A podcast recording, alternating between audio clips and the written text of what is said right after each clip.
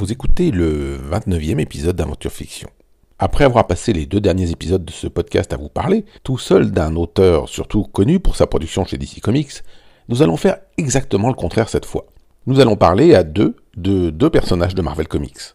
Avant d'entrer dans le vif du sujet, cependant, il faut encore et toujours que je vous rappelle qu'Aventure Fiction fonctionne grâce à un système de pourboire via PayPal ou Tipeee. Vous tapez 3W Aventure Fiction sur votre navigateur et vous tombez sur le site officiel du podcast vous avez tous les liens nécessaires pour ceux qui veulent contribuer. Et puis il y a une autre manière d'aider le podcast, c'est de faire tourner le lien de cet épisode sur vos réseaux sociaux, de partager, de liker, de commenter sur des plateformes telles que Apple Podcasts, Spotify ou Podcast Addict. Et tout ce qui peut faire connaître le podcast aide à le faire vivre. Le hasard fait que cette semaine aux États-Unis, le nouveau numéro de Punisher oppose le héros de la série à Captain America. On pourrait croire donc qu'il s'agissait de coller à l'actualité, mais loin s'en faut. Vous le savez, dans Aventure Fiction, j'aime bien avoir à l'occasion des invités qu'on n'écoute pas trop ailleurs. Il y a déjà cinq ans, lors d'un colloque, j'ai fait la connaissance de Théo Touré d'Angoville, un doctorant très intéressé par ces deux personnages, qui, en apparence, n'ont pas grand-chose en commun. Mais sous un certain angle, à l'inverse, tous les rapprochent. Si bien que depuis le début de ce podcast, Théo figurait sur la liste de mes invités potentiels, et que lorsque finalement nous nous sommes posés pour parler de cette invitation, le choix du sujet s'est vite imposé. Une discussion comparative sur Captain America et le Punisher.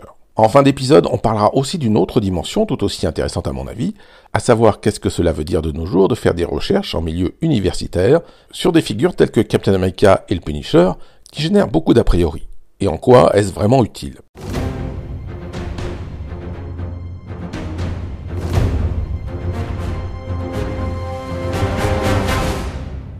Théo, merci d'avoir euh, accepté mon invitation. Donc, on peut te présenter comme étant doctorant d'un truc très compliqué. Je suis incapable de répéter de mémoire, donc je vais te laisser cette corvée. oui, bah, tout à fait. Donc, bonjour Xavier, bonjour à tous et toutes. Euh, bon, déjà, c'est un grand plaisir d'être là. Hein. Et puis, euh, depuis qu'on s'était rencontrés à, Cerisy sur ce grand colloque sur les super-héros, c'est un, plaisir de, passer sur le podcast. Et du coup, ouais, je suis doctorant en histoire contemporaine euh, à l'université de Picardie-Jules Verne à Amiens. Et en fait, euh, je suis spécialisé sur l'histoire des comics et les liens, pas juste les comics, mais de manière générale, les liens entre la culture populaire et la fiction. Euh, j'ai fait mon master 1 sur Captain America, j'ai fait mon master 2 sur le Punisher, et là, ma thèse qui arrive, en fait, c'est les représentations des vétérans de guerre dans les univers de super-héros, que ce soit en comics, en film, euh, en, jeu vidéo, euh, voilà, sur, sur, tous les médias possibles et imaginables. Bon, et ça se passe bien. Tu, en, tu en es où de cette, euh, cette troisième partie? Alors, j'en suis, je suis à ma première année de thèse actuellement. Et j'ai élagué les sources, donc c'est-à-dire que je me retrouve avec à peu près, je dirais, cinq séries, une dizaine de films et environ 800 comics pour le moment. Ça va. En sachant que je peux pas tout prendre, je suis obligé de faire de la, la sélection, évidemment, tu t'en doutes. Donc, on aura assez vite compris que quand je t'ai proposé de participer à un épisode du, podcast, euh, tu t'es orienté vers euh, Captain America et, le Punisher, qui sont donc deux personnages de, de, Marvel qu'on pourrait euh, définir comment, d'après toi pour, moi, c'est deux très bonnes représentations de, comment dire, l'idéal américain.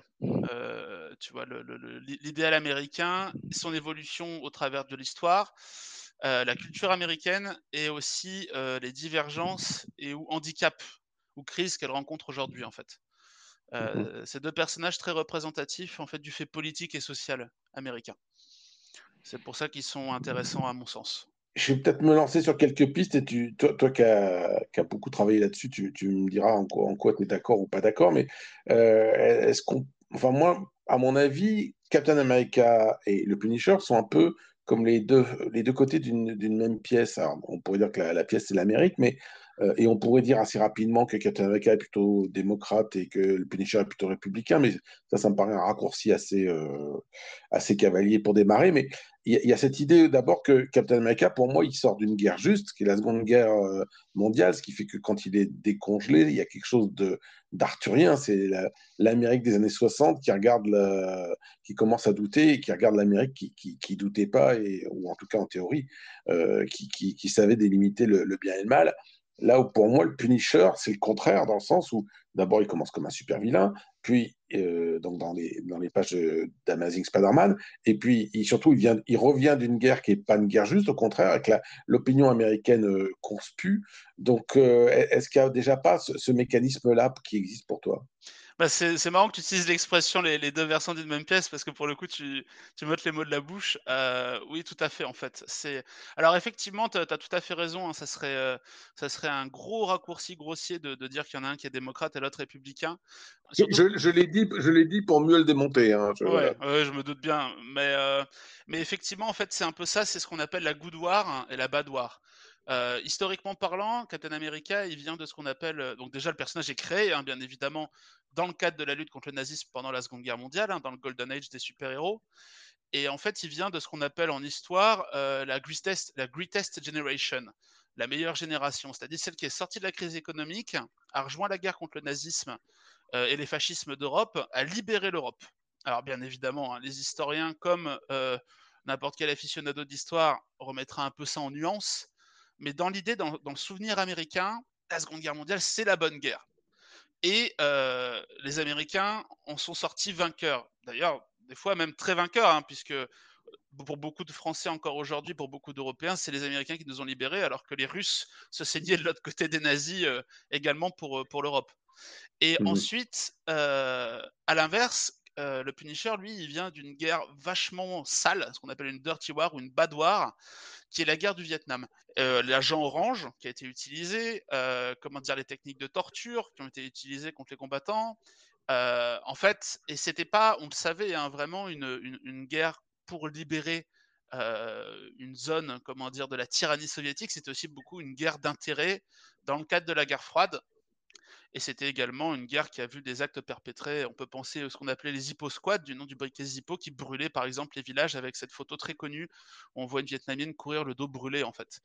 Mmh euh, donc euh, effectivement, il y en a un qui est un bon soldat d'une bonne guerre, il y en a un qui est un sale soldat d'une sale guerre. Même au, point où, euh, en, préparant un peu ce, podcast, je réfléchissais. Moi, j'aime beaucoup Captain America. C'est un personnage euh, qui est beaucoup plus complexe qu'il qui apparaît et, qui, pour moi, a, plein de, valeurs sympathiques, mais il y a, une forme d'hypocrisie dans l'autre sens, dans le sens où, Captain America euh, s'est tellement battu pour une, une guerre propre, entre guillemets. Parfois, il y a ses adversaires qui, qui sont tués par accident dans des aventures, mais grosso modo, le, le, gars euh, se, se, salit pas et, et c'est une, une, version théâtrale de la, de, de la guerre, c'est-à-dire qu'on ne tue personne et si, si les, armées se battaient comme Captain dans, dans les comics de l'époque, euh, on n'aurait jamais gagné la guerre en fait.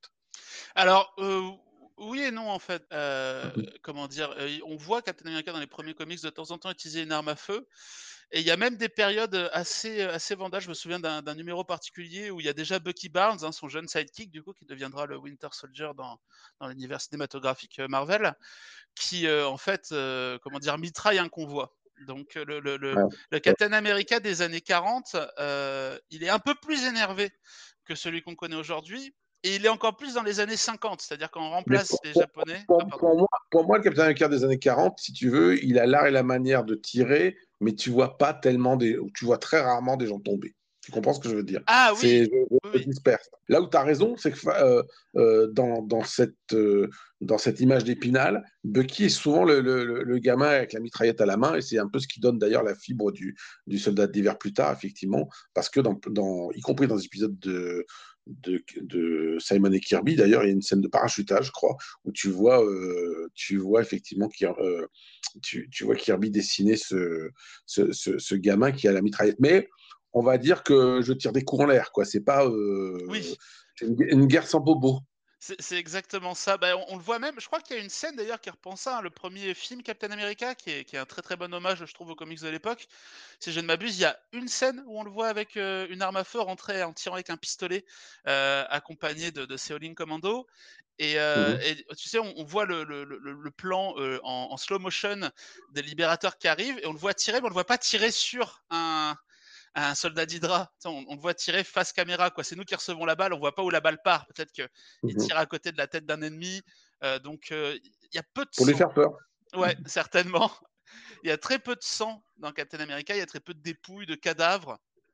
Ah, là où le Punisher, par contre, c'est autre chose. Bah, le, le Punisher a été inventé comme un, un- un antagoniste, hein, puisqu'à la base, c'est un, c'est un, adversaire de Spider-Man, et que dans les une ou deux premières apparitions du Punisher, c'est euh, un fou de la gâchette, et il n'y a pas de, qualité de, de rédemption ou de choses comme ça ont, euh, qui sont pensées. Euh, Jerry Conway, le, scénariste de Spider-Man, l'a vraiment pensé comme une critique de, des, personnages un peu à la Dirty ou un justicier dans la ville. Ah bah tout à fait. Bah c'est euh, d'ailleurs si, si je ne m'abuse, c'est un des personnages, je pense, qui a été le plus détourné de son origine parce que euh, Conway était euh, euh, de, de- de mémoire était objecteur de conscience pendant la guerre du Vietnam.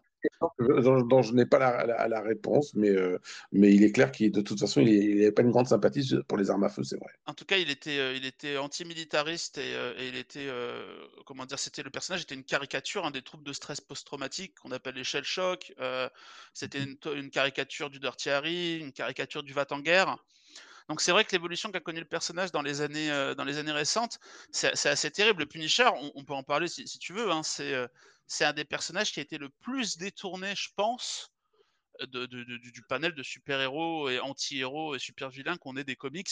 À la base, son, origine est un archétype, et le- le Punisher et Batman, il n'y a, jamais que l'utilisation de l'arme à feu dans la, dans la méthode qui est, qui est une différence, mais fondamentalement, le Punisher, c'est un, Batman qui a, on va dire, qui a mal tourné quelque part. Il y a, il y a un petit peu de ça, mais il y a aussi, je pense, vraiment la, la, la vraie distinction entre le. euh, pa- bah, par exemple, tu sais, euh, le, le Punisher, Frank Castle, euh, son visage n'est pas caché, ou très rarement. Euh, donc il n'a pas le masque. Alors il a l'uniforme, il a le, le- la soute, quoi, le, costume des super-héros, mais euh, c'est un de ceux qui va euh, tête visible au, au combat. En fait, quelque part, il sait que son identité civile, elle est morte. Frank Castle, il est Mm. mort le jour où il devient le Punisher. Euh, mais on, on le recherche quand on lit les comics, quand on voit les séries. Il est, il est rare, on- on- les, les policiers disent rarement on cherche le Punisher, ils disent on cherche Frank Castle. Euh, et je pense que là-dedans, il y, a- il y a une volonté de représenter le personnage comme étant monsieur Bah, tout le monde. Je, je pense que, je pense que ça, c'est très vrai dans les premières années. Après, euh, le, le fait de l'appeler Punisher, ça se, ça se, ça se généralise plutôt, hein, j'ai l'impression. Mais c'est vrai au début, et après, après ça, se, ça, ça, ça se joue un petit peu autrement, je pense. Ah, il y a- ah, puis, ah, bon, après, il y a eu, il a eu aussi beaucoup d'arcs loufoques. hein. Le Punisher, on, on les connaît. Ce, euh, celui où ça se termine en blackface, euh, par exemple, hein, où il, il a des, il il change de, il change de visage pour, pour devenir noir après des opérations chirurgicales. On a le, le run où il est transformé en zombie. Enfin, oh, le, le Punisher a eu aussi des, il a eu des runs très attachés à l'histoire américaine et des runs vraiment de comics, je dirais, très loufoques, quoi, dans, dans, dans le sens Je premier. pense que le Punisher a une amplitude de scénariste qui est beaucoup plus grande que Captain America. Captain America, bon, on peut dire que euh, dans les années 40, il y a quelques épisodes racistes parce que la société était clairement raciste et, anti-asiatique à, ce moment-là. Il n'y a pas tous les mêmes caricatures avec les Allemands. Ça, on peut souligner ça. Dans les années 50, il y a quelques, épisodes, mais d'ailleurs c'est une version du Captain America qui va pas marcher. Il y a quelques épisodes qui tiennent de l'anticommunisme primaire, mais fondamentalement, il n'y en a pas tant que ça non plus. Il y en a peut-être euh, 7 ou 8, hein. mais ils sont bien corsés, on est d'accord.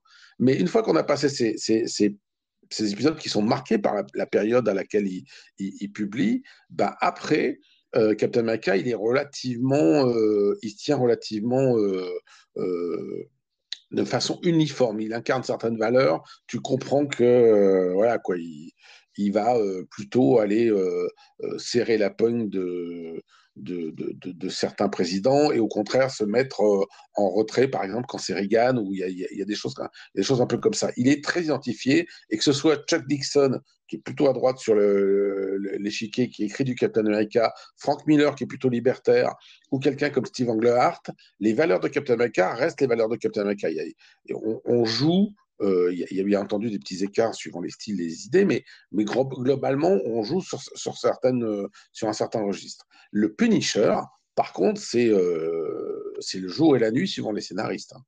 Ah bah tout à fait. C'est vrai que pour euh, comment dire pour revenir un, petit peu sur sur, sur sur, Captain America euh, quand, tu parles un petit peu justement de cet idéal américain, euh, c'était Kirby qui avait dit que concrètement le but du jeu c'était de mettre le drapeau sur euh, sur un personnage et d'en faire un super héros. Mais, mm -hmm. mais c'est vrai qu'en fait il est, il est très transversal à, à l'actualité américaine. quand tu prends par exemple la Red Scare, à l'époque où on chasse les communistes d'Hollywood dans les années 50, bah, on a effectivement le fameux commis smasher, hein, c'est-à-dire le, celui qui casse la tête des communistes. Ah, la, couverture, la couverture qui, qui, apparaît même dans les, même dans les magazines, dans les, dans magazine, mais non, dans les, dans les programmes de, scolaires pour euh, t'expliquer que justement Captain America c'était de la propagande, machin bidule, et, et voilà quoi. Il y a, y, y a, cinq ou six épisodes, de, cinq ou six numéros du Punisher euh, à l'époque comme Smasher qui n'ont pas marché, qui ont été un échec commercial. Bah c'est ça. Ce qui est marrant en plus de ça, c'est que non seulement c'est la période où la la, parution se termine et mis en poste sur Captain America, une des rares moments où elle est interrompue. Euh, c'est aussi. Après, c'est vrai qu'il y a quand même des, extraits exceptionnels. Je, si, si, si, ah bah oui, si me permets de dériver un petit peu, il y a, y, a, y a, celui où il récupère un espion euh, communiste qui filme des agents américains et puis euh, la, la, la, maison du mec brûle. Le gars est en train de mourir dans l'incendie et puis Captain America lui sort en le regardant brûler et ben c'est ainsi que tu meurs dans les flammes que tu voulais utiliser pour consumer les libertés. C'est vrai que c'est un Captain America qu'on n'a pas l'habitude de voir, quoi, tu vois. Euh. Ce Captain America là, anticommuniste, tu le retrouves. Alors là où c'est plus quelque part marquant, c'est que tu le retrouves au début des années 60, quand il apparaît seulement dans les épisodes des Avengers, il y a encore Stanley se laisse aller sur des, sur des, hum, sur des, dialogues comme ça. Par exemple, il y a, y a, un épisode où les Avengers affrontent un, robot de l'Est qui s'appelle le commissaire, et, ça se finit par toute une, diatribe de, de, Captain America en, voilà quoi, en gros en expliquant les Avengers sont toujours là tant qu'il y aura des types comme ça, et en fait c'est vraiment un sermon anticommuniste marqué. Après, faut aussi quand même euh, là aussi remettre les, choses dans la dans, dans, dans, le truc. Il faut dire que le, cet anticommunisme-là, il vise Staline, et, enfin Staline et ce qui a suivi Staline. Captain America n'est pas en train de, de, de, taper sur le gars qui vend l'humanité le, dimanche. Quoi. Ah bah non, mais, bien sûr, on, peut critiquer la manière dont les ennemis étaient mis en place, on peut critiquer la propagande qui était euh, officielle dans le comics. Hein. On rappelle quand même que c'est sponsorisé par le Office of War Information, euh, les, comics pendant la Seconde Guerre mondiale. Donc il y a un état de... Pas tous, pas tous. Non, non, pas tous, mais en, partie, du moins. C'est-à-dire il y a surtout un truc, il y a surtout un truc qui joue, mais ce qui est marrant, c'est que ça ne touche pas Captain America. C'est que l'armée, euh, ayant découvert que euh, bon nombre de troufions d'appelés étaient complètement illettrés, avait fait le nécessaire pour avoir des, des, comics euh, dans ses magasins militaires, pour en gros que les, les, les, les plus jeunes appelés aient de quoi lire. Et ils avaient passé un contrat avec DC Comics et donc, il y a d'ailleurs quelques épisodes spéciaux, quelques numéros spéciaux de Superman qui ont été faits pour les, jeunes illettrés, qui sont spécialement pensés pour la, pour la lecture. Et je trouve ça ironique que fondamentalement, ils ne se soient pas tournés vers Captain America. Mais bon.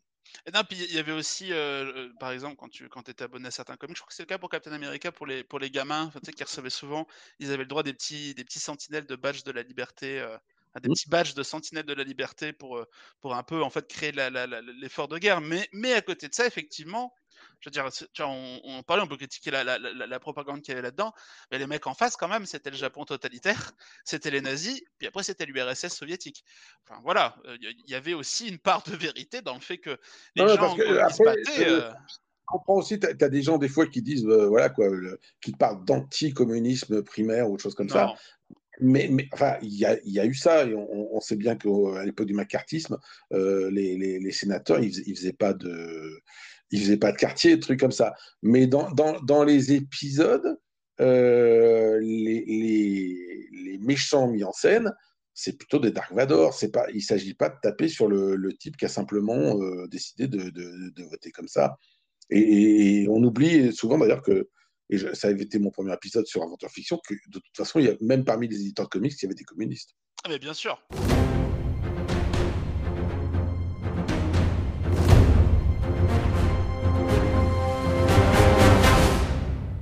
je, sors beaucoup du registre de Captain America, mais je trouve que c'est nécessaire pour expliquer euh, Captain America qui finalement, en dehors de ces quelques épisodes de, de Comic Smasher qui donc, Comic Smasher, c'est vraiment la, période anti, anticommuniste, euh, qui n'a pas duré si longtemps que ça et qui a été un échec commercial, ce qui finalement dit aussi du des, choses sur le, public de Captain America. Bah, euh, ça, reste un personnage relativement euh, uniforme, avec un jeu de mots totalement assumé. Tout à fait.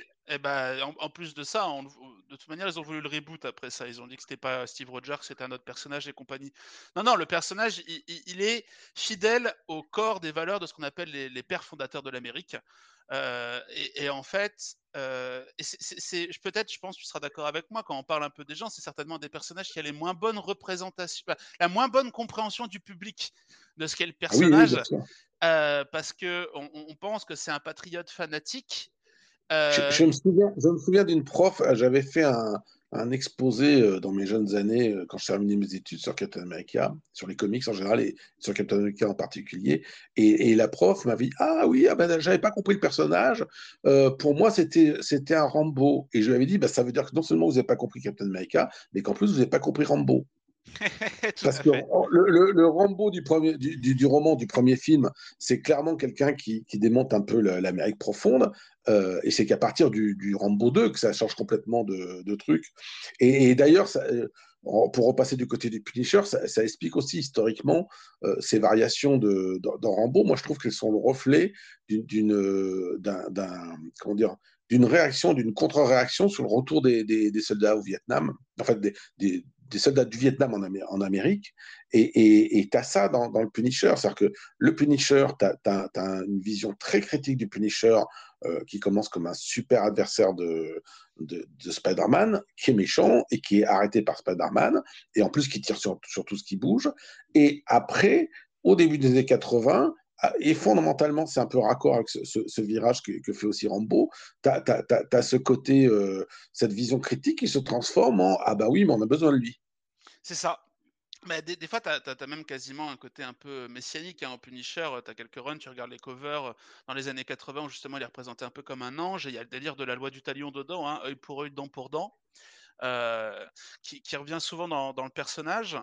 Et en fait, il incarne un petit peu le, côté sombre de l'Amérique. C'est-à-dire que la raison pour laquelle le, Punisher il, canalise autant de fantasmes, et il est, très populaire, il a été populaire pendant très longtemps dans les milieux conservateurs américains, c'est parce qu'en fait, je pense qu'il fait appel un peu à cette part du lecteur qui est là, où, tu sais que euh, y a la justice, il y a le système judiciaire, mais je sais pas s'il y a quelqu'un dans ta famille qui subit une agression ou un viol, s'il y a quelqu'un qui te vole, s'il y a quelqu'un qui te tape, euh, ou même quelqu'un juste qui passe son temps à doubler sur la droite n'importe comment. En fait, quelque part au fond de toi, quand tu lis Punisher, tu as une espèce de petit truc un peu primaire de ah, mais moi non, mais est-ce qu'un mec comme ça, s'il existait, ça serait pas si mal en fin de compte? Euh, et c'est quelque chose avec les scénaristes joue beaucoup dans les histoires du Punisher justement cette espèce de le nombre de fois les flics le laissent partir, le nombre de fois où euh, où des gens veulent rejoindre puis en fin de compte ils réalisent qu'ils qui sont pas prêts à aller autant à bout que lui. Je pense à sa sidekick dont je oublié le nom mais il y a une rousse qui l'accompagne dans dans dans dans dans, dans, les années 2010. Euh, enfin et c'est vrai que ouais, en fait, il fait appel un peu à cette part sombre de, chacun d'entre nous, quoi. Tu vois, cette espèce de truc un peu primaire de «Eh, j'en ai marre. Le, mec me vole, le mec me tape, le mec m'agresse, le mec me parle mal. Il y a jamais personne qui fait rien. Je vais pas aller porter plainte pour ça. Ah, mais si le Punisher était là, juste il lui pète le genou et on n'en parle plus, quoi. Le Punisher n'est pas connu spécialement pour ne faire que péter le genou. Non, d'ailleurs, c'est vrai qu'il a. Mais ça ressemble aussi au, à Captain America, c'est qu'il y, a cette euh, pour moi, c'est aussi un personnage qui est, souvent euh, incompris. Parce qu'il est beaucoup plus complexe que simplement un bourrin qui arrive et qui tue euh, par vengeance.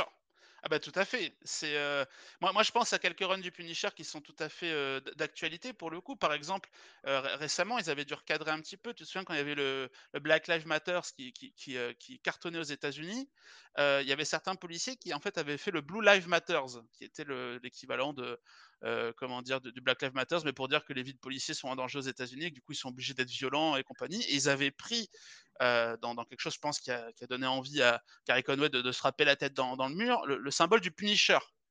Euh, donc on avait même des bagnoles de, police dans certains États comme le Dakota, si je dis pas de, bêtises de mémoire, qui en fait avaient la tête de mort du Punisher sur, sur la bagnole, à tel point que le, Jerry Conway, qui est donc le, créateur du Punisher, s'est euh, penché sur les réseaux sociaux au moment, où ces choses-là sont arrivées. Il était furax.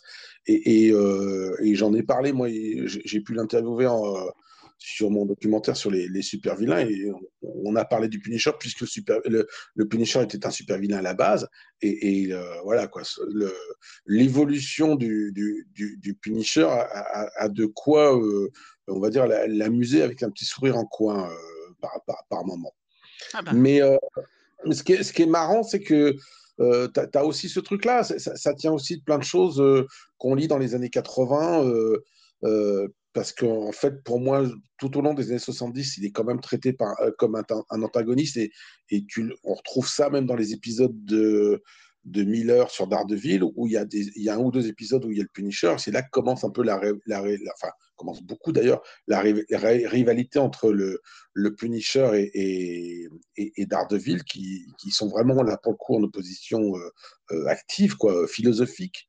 Euh, mais à partir des années 80, ça, ça, se, ça se nuance et, euh, euh, pour faire une autre comparaison, c'est aussi ce moment où, par exemple, quand on lit Watchmen, euh, bah, finalement, l'œil du, lecteur dans, la plus grande partie de, Watchmen, c'est Rorschach, qui est, qui est un est un peu furieux quand même aussi. Donc il y a, cette, justification du, type terre à terre qui va aller sur le terrain, régler des, des, crimes, régler leur compte à des criminels qui passent à la fois dans la réalité à travers les, les mailles du filet euh, euh, légal et judiciaire, et puis dans la fiction euh, qui sont en dessous du, radar du, radar des super-héros. C'est pas euh, pas les Avengers qui vont qui vont débarquer pour régler le, problème de, de dealers de, de, drogue à Miami ou de choses comme ça.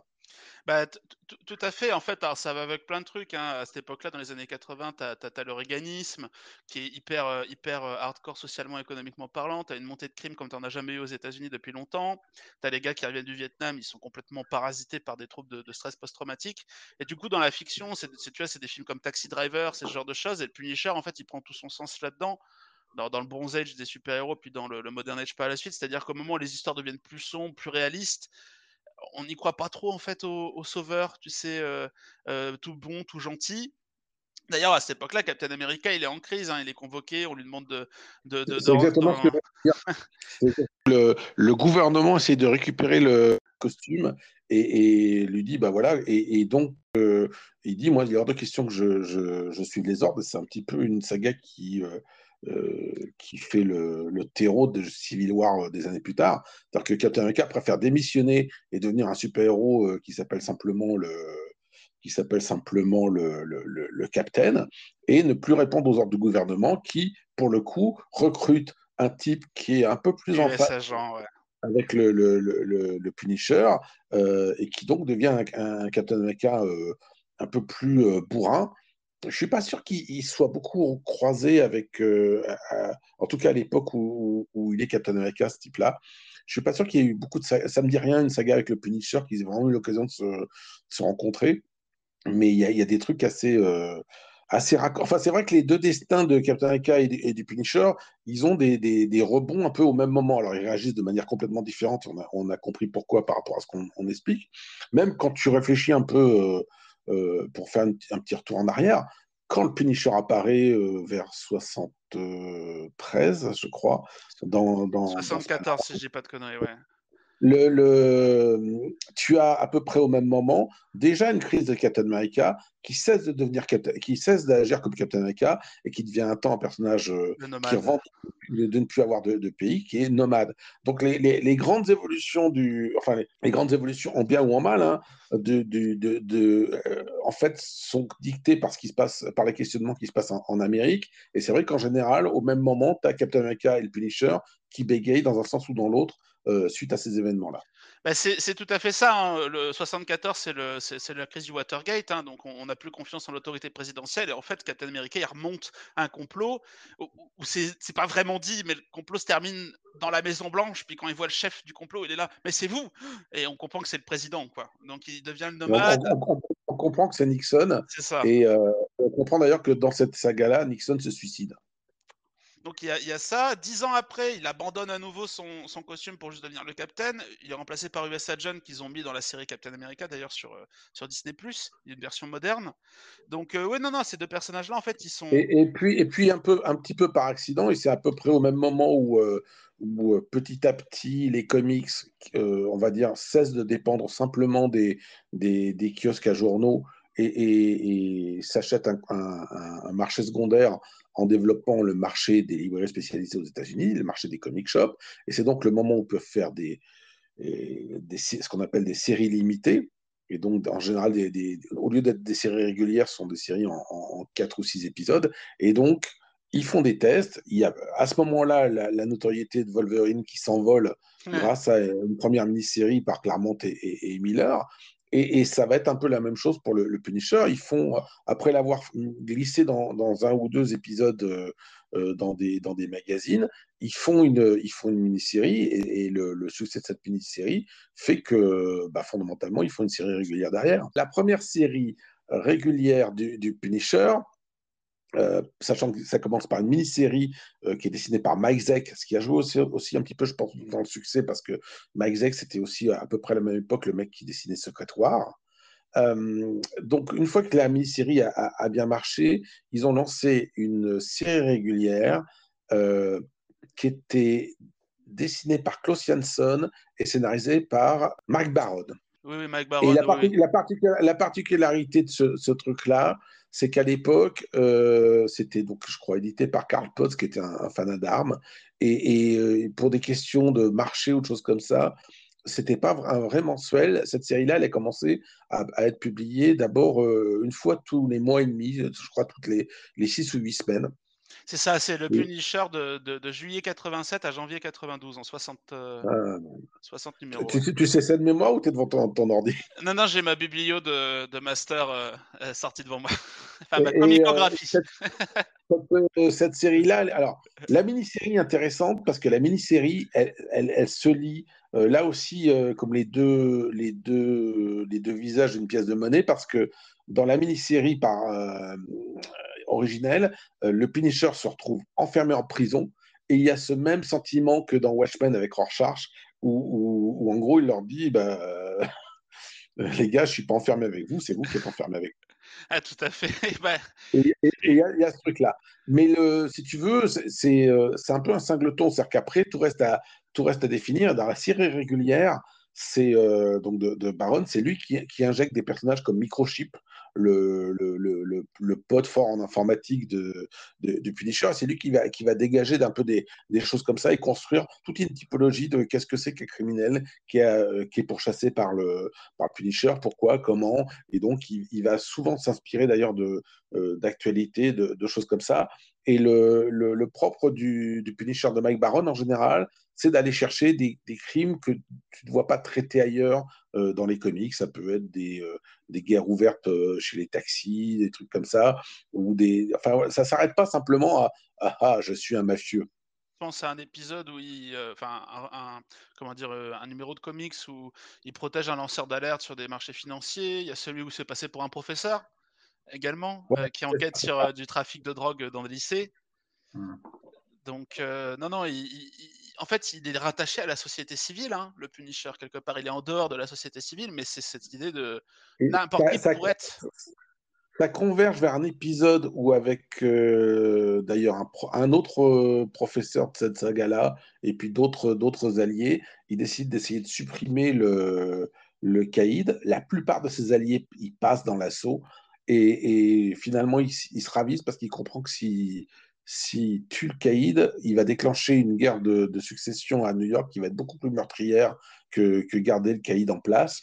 Et donc, il y a, une, espèce de, une espèce de mise en échec de la, de la perspective du, du, du, Punisher dans, ce truc-là. Bah, oui, puis qu'on voit un petit peu aussi quand. Bah, j'ai trouvé, je sais pas ce que tu en as pensé, mais dans les séries, euh, dans la série Netflix, euh, le Punisher, mais surtout dans son apparition dans Daredevil, euh, mais même à la scène avec le Caïd dans la prison, dans, la série Punisher, j'ai trouvé qu'ils avaient été très fidèles justement au run de cette époque-là, de comprendre les tenants et aboutissants de la criminalité, de, rattacher ça au monde réel et de l'actualiser. Et, c'est un personnage qui, d'ailleurs, c'est un personnage qui a un pied dans le monde réel. Euh, ah bah je ne sais pas si, euh, si, je peux en parler là, mais C'est, tu, me diras ce que, ce que tu en penses, mais pour, pour dériver un petit peu, mais tout en restant très centré sur le Punisher, c'est pas un hasard dans les versions contemporaines, notamment les séries Netflix, qu'on l'a placé, mais même dans les comics où on l'a plus replacé parce que le personnage vieillit. Donc on l'a un peu replacé en fait, soit dans la guerre du Golfe, soit après dans la guerre d'Afghanistan. Parce qu'on considère aussi que c'est des sales guerres en fait, hein, qui, font référence au Vietnam. L'Afghanistan aujourd'hui, on sait comment ça s'est terminé. Et, c'est vrai que c'est un, un, de ces personnages qui, a eu le plus de, de reprises. Je pense par exemple à Chris Kyle, le, militaire vétéran américain euh, sniper qui, euh, comment dire, a eu droit à un film de Clint Eastwood qui s'appelle American Sniper, qui était vraiment mmh. fan du Punisher. Et le nom de leur escouade, dans la vraie histoire, dans le vrai monde, hein, le nom de leur escouade officieux, c'était The Punishers. Et euh, en fait, ces mecs-là se baladaient régulièrement avec les têtes de mort du Punisher sur eux. Ils flinguaient, comment dire, des talibans ou ensuite des combattants d'ISIS. Et encore aujourd'hui, on a des photos des forces de défense irakiennes qui ont été formées par ces soldats américains-là, qui en fait mettent sur leur bande de munitions, sur leur tank et sur leur casque la tête de mort du Punisher. On a, on a, eu, le cas, on a eu le cas dans l'armée française euh, sur des opérations en Afrique, hein, ça avait des frais chroniques à, l'époque, hein, je crois. Ah bah tout à fait, bah, on a des, il y, y, a quelques photos qu'on peut retrouver éventuellement où il y a des tags de la tête de mort du Punisher qui sont à côté de, cadavres de, de, de, Daesh ou d'ISIS. Donc enfin, mm. euh, il y a vraiment est-ce que ces gens-là savent Est-ce que tous ces soldats-là savent que c'est un personnage de comics, tu vois? en sachant, de toute façon que, euh, on va dire, l'imagerie euh, militaire du crâne et des choses comme ça, ça, évoque euh, plein de choses qui sont même antérieures au, Punisher et que globalement, effectivement, comme, comme je, viens de te couper, mais tu étais en train, en train de le dire, je pense aussi, je pense aussi qu'il y a des gens qui reprennent le motif sans, sans même avoir idée de, de qui est Frank Castle. Bien sûr, mais, c'est ça qui c'est ça qui est intéressant parce que ça veut dire que c'est vraiment en fait un de ces liens où tu sais la fiction de manière un peu invasive rentre dans la réalité et elle est le, personnage le logo du Punisher parce que c'est quand même une tête de mort bien distinctive euh, devient un peu une espèce de totem guerrier alors qu'à la base c'est quand même une critique de la guerre c'est-à-dire que le truc a été déformé au possible. Euh après, pour en revenir à cette comparaison euh, Captain America et Punisher, qui est un peu l'armature de notre discussion. Le, le, le, truc est que Captain America est un symbole. Il veut pas forcément l'être, mais il assume le fait d'être un, un, symbole dans les, dans les histoires. C'est un leader né. Euh, les, les, Avengers le, suivent. C'est genre le, le, leader de la communauté super-héroïque euh, Marvel. Et, et euh, quand les gens le croisent dans la rue, il le respectent. Enfin voilà, il y, a vraiment ce, ce truc-là. Même s'il ne demande pas être le leader, il est, il est naturellement. Là où le Punisher, lui, euh, comme tu l'as très bien dit tout à l'heure, bah, il considère qu'il est déjà mort, en un sens, et euh, il ne veut pas du tout euh, être, il veut pas du tout être respecté. Et, du coup, c'est quelque chose qu'on retrouve d'ailleurs dans dans l'œuvre d'un type qu'on n'a pas encore évoqué dans le euh, dans, le, la discussion, qui est Cartenis. Et, quand lui va reprendre le, Punisher, il va faire toute une saga où il y a plein d'espèces de micro-Punisher, de types qui s'inspirent de, son œuvre et qui commencent un petit peu à converger vers lui et, à, graviter autour de lui. Et en, gros, quand il, quand il leur tombe dessus, il les élimine lui-même. quoi.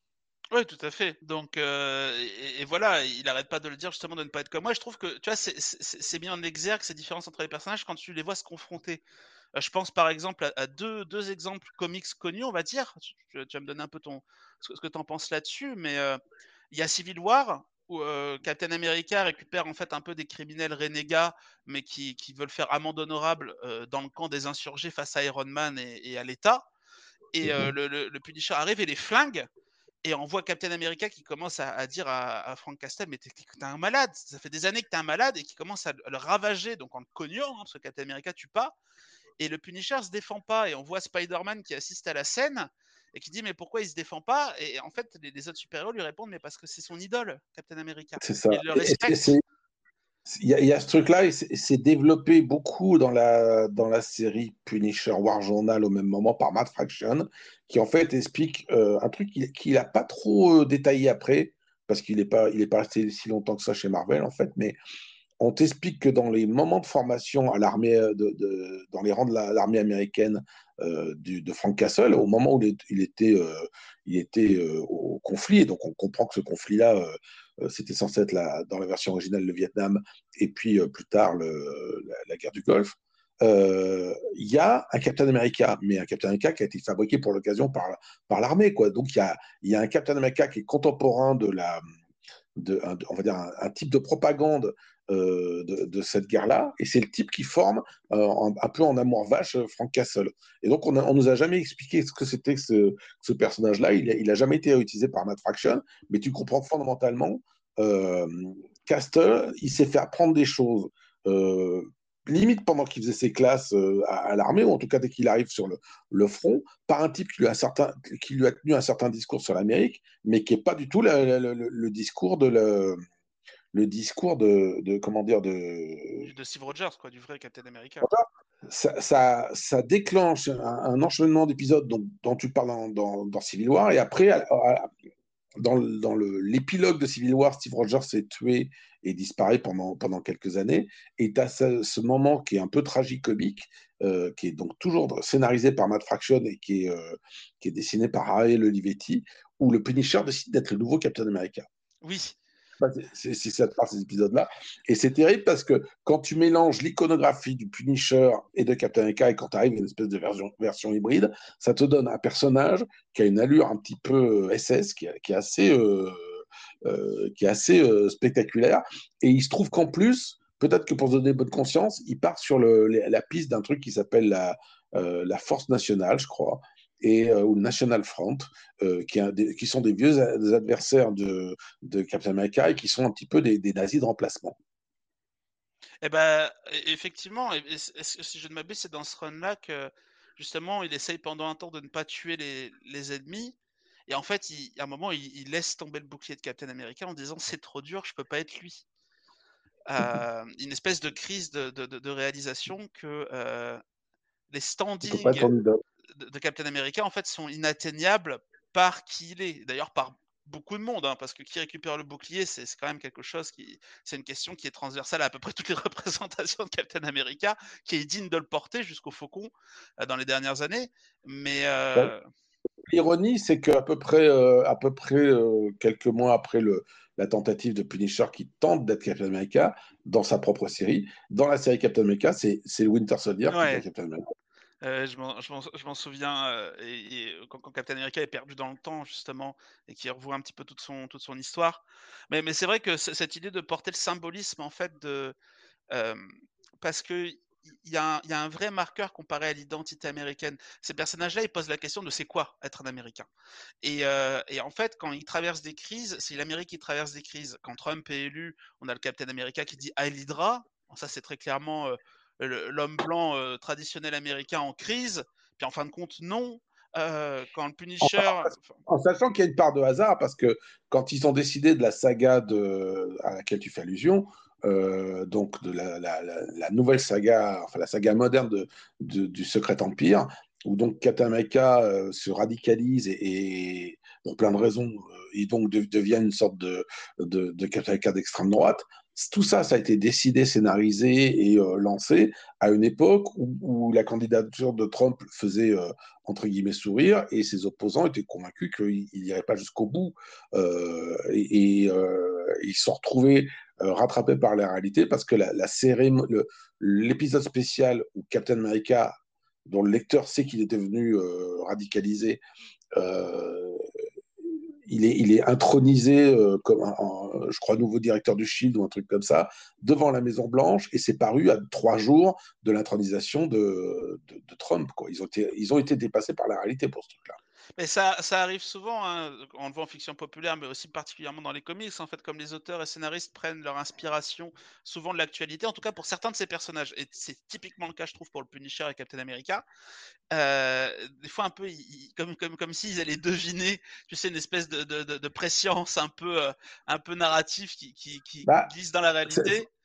C'est un, biais, un biais cognitif parce que, bon an, mal an, il, il y a des centaines de, de comics qui paraissent chaque mois Et, par la force des choses, oui, tu en as toujours un ou deux qui sont raccord avec ce qui se passe au même moment dans le monde.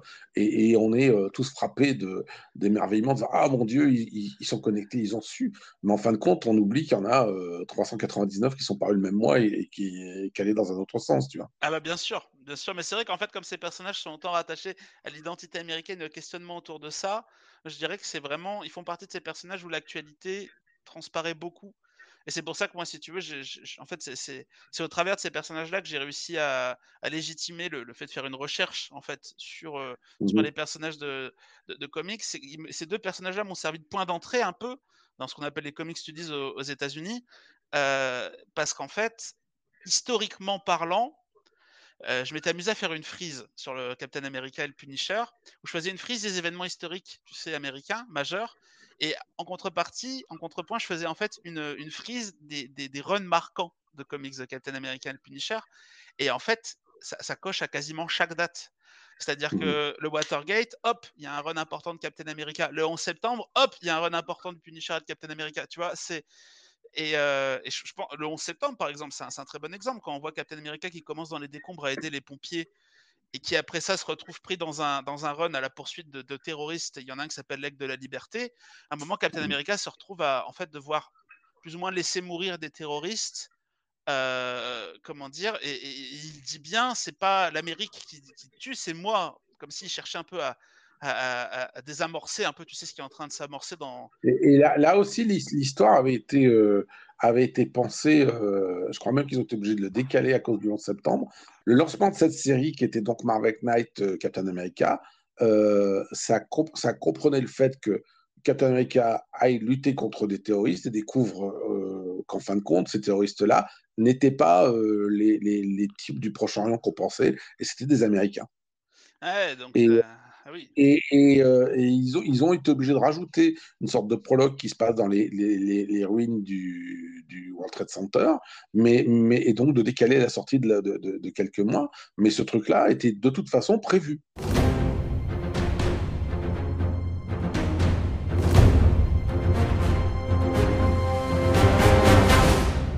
Après, moi, je pense aussi y a une caisse de résonance qui est différente. C'est-à-dire qu'il était possible pour Captain America, au milieu des années 70, de faire la saga de l'Empire secret où il y a un pseudo Nixon qui, se, qui, se, qui finit par se suicider, parce que fondamentalement, euh, il n'y avait guère que l'audience de Captain America à ce moment-là, le lectorat habituel qui connaissait le personnage, qui appréciait ça. Il y a peut-être eu un ou deux articles à l'époque, et encore j'en suis même pas convaincu, et, euh, tu vois, dans la presse généraliste, et c'est euh, passé comme ça. Aujourd'hui, avec la, la, la, caisse de résonance immédiate des réseaux sociaux et, et la, comment dire, la division du peuple américain division extrême du, peuple américain. Aujourd'hui, dès que tu as euh, Captain America qui sort euh, un épisode où il dit euh, bah tiens euh, tel sénateur est, pas sympa, même en disant ça comme ça, tu vas se de dire comme ça, tu auras un mec qui va comprendre que le visage du sénateur ressemble à un type à tort ou à raison, et que donc machin, et tu auras une polémique dans la, dans la, tu auras une polémique dans la, dans la, dans la seconde, et qui, qui fera le bonheur de Fox News et compagnie. Ah bah, et c'est pareil, c'est pareil pour le Punisher. Si, si, le Punisher croise un flic qui est fan du Punisher et qui lui dit Bah non, euh, mec, tu ne me représentes pas et tu n'es pas, pas ce truc-là, tu auras quelqu'un pour s'en offusquer. Mais justement, en fait, tu vois, c'est qu'en plus, comme on est un peu dans, dans, cette ère des super-héros où, vraiment pour moi il y a une. Bah, c'est plus une culture de niche, c'est plus rattaché juste à la culture geek. Maintenant, les super-héros depuis les années 2000, universellement, euh, avec les, les, les, films, avec les compagnies, c'est devenu la culture mainstream populaire. Euh, avec, ça, ça permet qu'il y a cette complication qui est que aujourd'hui, tu as dans cette caisse de résonance euh, euh, hyper médiatique, tu as des gens qui réagissent au comportement de personnages, mais qui ne connaissent pas le comportement de ces personnages. Et tout à fait. On, a, on a pu voir ça.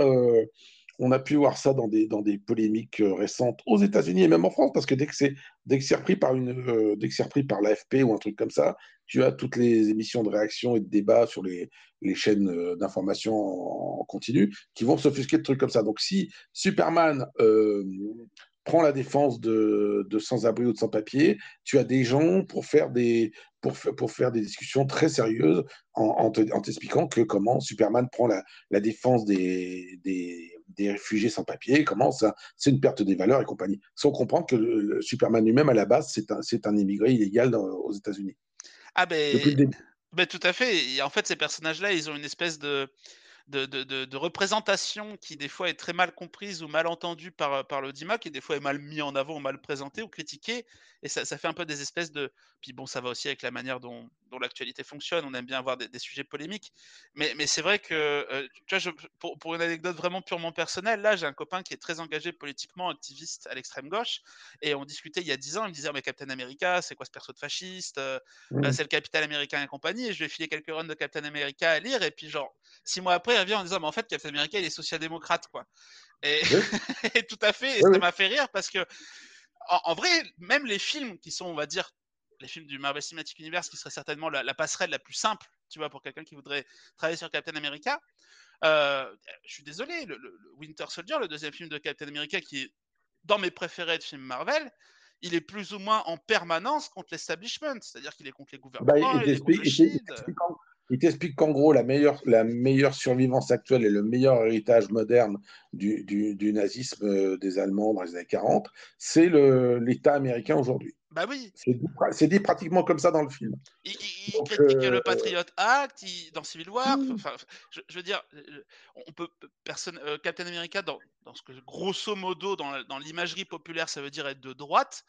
Captain America, il en est sacrément, euh, sacrément éloigné en fait. Beaucoup de, beaucoup de, gens qui voient les couvertures, voient les affiches, euh, ou voient peut-être les, les, les, films, et enfin, de façon tellement convaincue qu'ils ne s'interrogent pas vraiment sur ce que le personnage dit, sont convaincus que Captain America se complaît dans l'Amérique moderne et n'en dit que du bien.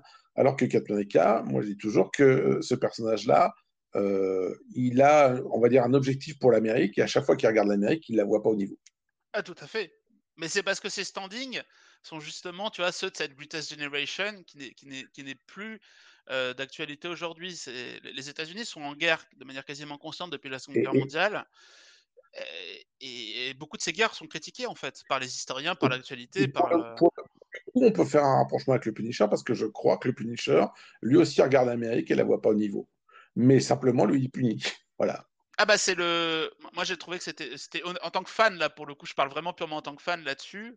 Euh, j'ai adoré la série Netflix Daredevil. Je, je, je, l'ai adoré. On peut. Alors je, je, l'ai trouvé euh, beaucoup plus fine qu'on, qu'on pourrait euh, qu'on pourrait le, le, croire avec ces fameux a priori de quand on connaît pas les personnages, parce qu'il y avait eu, je crois, une, il y avait eu, comme il y en a souvent aux États-Unis, il y avait eu une tuerie genre trois semaines avant le lancement de la de la de la série sur sur Netflix. Et, euh, et donc, forcément, elle, elle, était attendue au tournant. Et il y a ce fameux ressort du fait que le, le Punisher, fondamentalement, s'ils se rencontraient dans, dans, un miroir, ils se détesteraient. Tu, tu, comprends ce que je veux dire? S'ils rencontraient son clone, son, son, le, le, le type exactement il se, il se détruirait lui-même parce qu'il est dans un processus d'autodestruction. Donc il ne se, se, respecte pas lui-même. Et donc on voit bien que euh, dès lors, euh, dès lors qu'il commence à rencontrer d'autres vétérans qui sont en mode ah ouais, euh, on va y aller, on va se... enfin lui il fait non quoi. Lui fait non. Il y a, il y a ce truc-là et donc la, la, la, la, menace lui ressemble. Et là, il, il, est, il est critique envers lui-même et en, envers les, les gens qui lui ressemblent. Mais il le sait qu'il est, qu'il est concrètement traumatisé de guerre. Hein. C'est quelque chose qui, qui... Mais c'est juste que il a abandonné quelque part l'idée de le traiter parce qu'il considère que sa mission, elle est, elle est, fondamentale. Quand il dit à Daredevil, toi tu leur tapes dessus, ils ressortent. Moi, ils ressortent pas. Il y a une espèce de, de, de, de finalité en fait au personnage qui tu vois, on parle des fois, tu sais, des, des, des, super-héros dans la vraie vie, les gens qui se déguisent en super-héros et compagnie, qui vont dans les hôpitaux, qui font la, la patrouille de quartier aux États-Unis ou ce genre de choses. Je, pour le coup, pour le Punisher, ça me paraît pas inconcevable qu'un jour, actuellement, avec en plus des événements comme la prise du Capitole, la montée du conservatisme un peu partout, t'es un mec qui sort avec la tête de mort du Punisher et commence vraiment à aller flinguer des criminels dans la rue ça, ça, me, ça me paraîtrait pas complètement délirant. Mais là-dessus, euh, d'abord, on a, on a des gens qui, de manière plus ou moins vraie, plus ou moins authentique, se, sont revendiqués du, Joker pour faire des tueries. Euh, donc, le, la, la, barrière euh, inspiration comics et, et tuerie, elle, elle, a été franchie, même si je pense que c'est souvent des constructions après coup pour dire euh, je suis cinglé, il faut pas me faire de mal et machin. Mais euh, moi, j'ai quand, quand, même l'impression que ça c'est très réquin en général. Tu sais, tu, tu, il y avait eu ça pour les tueries de, Columbine, je crois, où ils, avaient, ils avaient fouillé les, les, les, chambres des étudiants qui étaient concernés et où il y avait, euh, je sais plus quoi comme équipement euh, paramilitaire. Et puis, mon Dieu, il y avait des, il y avait des, des disques de Marilyn Manson et quelques comics.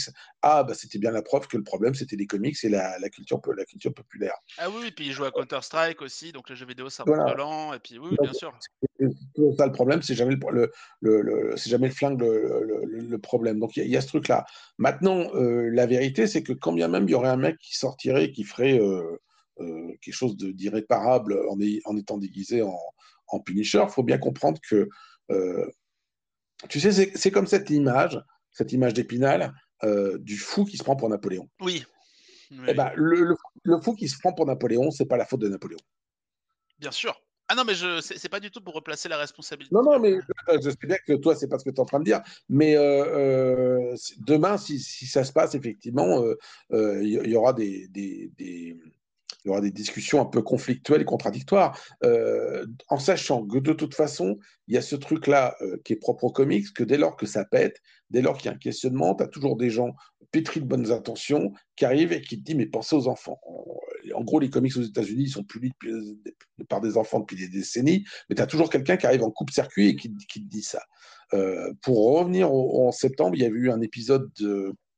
C'était un, épisode de Superman qui était sorti 3-4 jours après, euh, qui était dessiné par Mike Veringo, et, ça, c'était la fin d'une grande saga où il s'était bagarré avec euh, Lex Luthor, et on voyait une des deux tours euh, Luthor en flammes.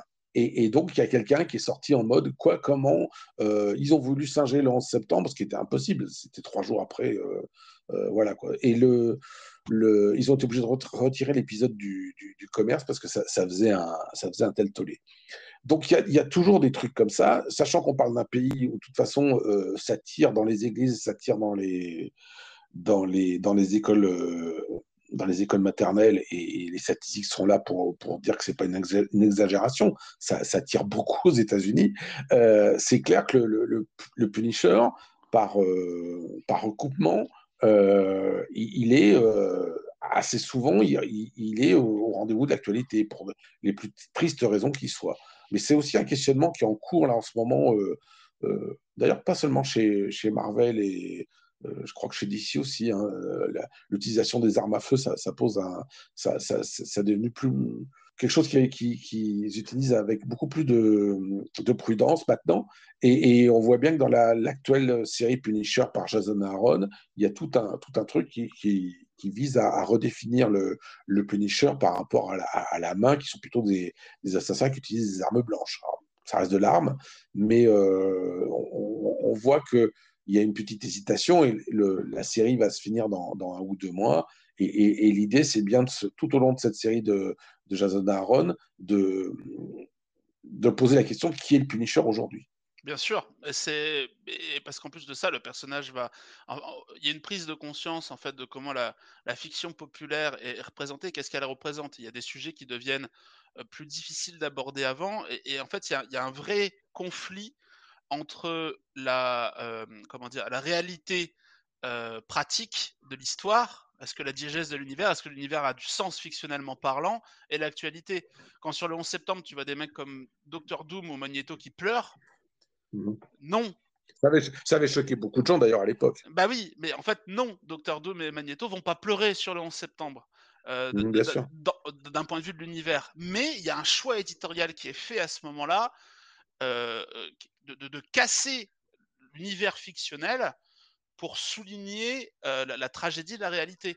Et, et en fait, ça, c'est quelque chose qui est de plus en plus sur les armes à feu, sur l'esclavage, sur euh, euh le, tout ce qui est harcèlement sexuel et compagnie. Comment on représente ça? Est-ce qu'on Après, cache, sais, en... ça a choqué beaucoup de gens au moment où l'épisode de Spider-Man est paru, cet épisode où tous les méchants pleuraient dans les, dans les, dans les ruines du, du, du World Trade Center.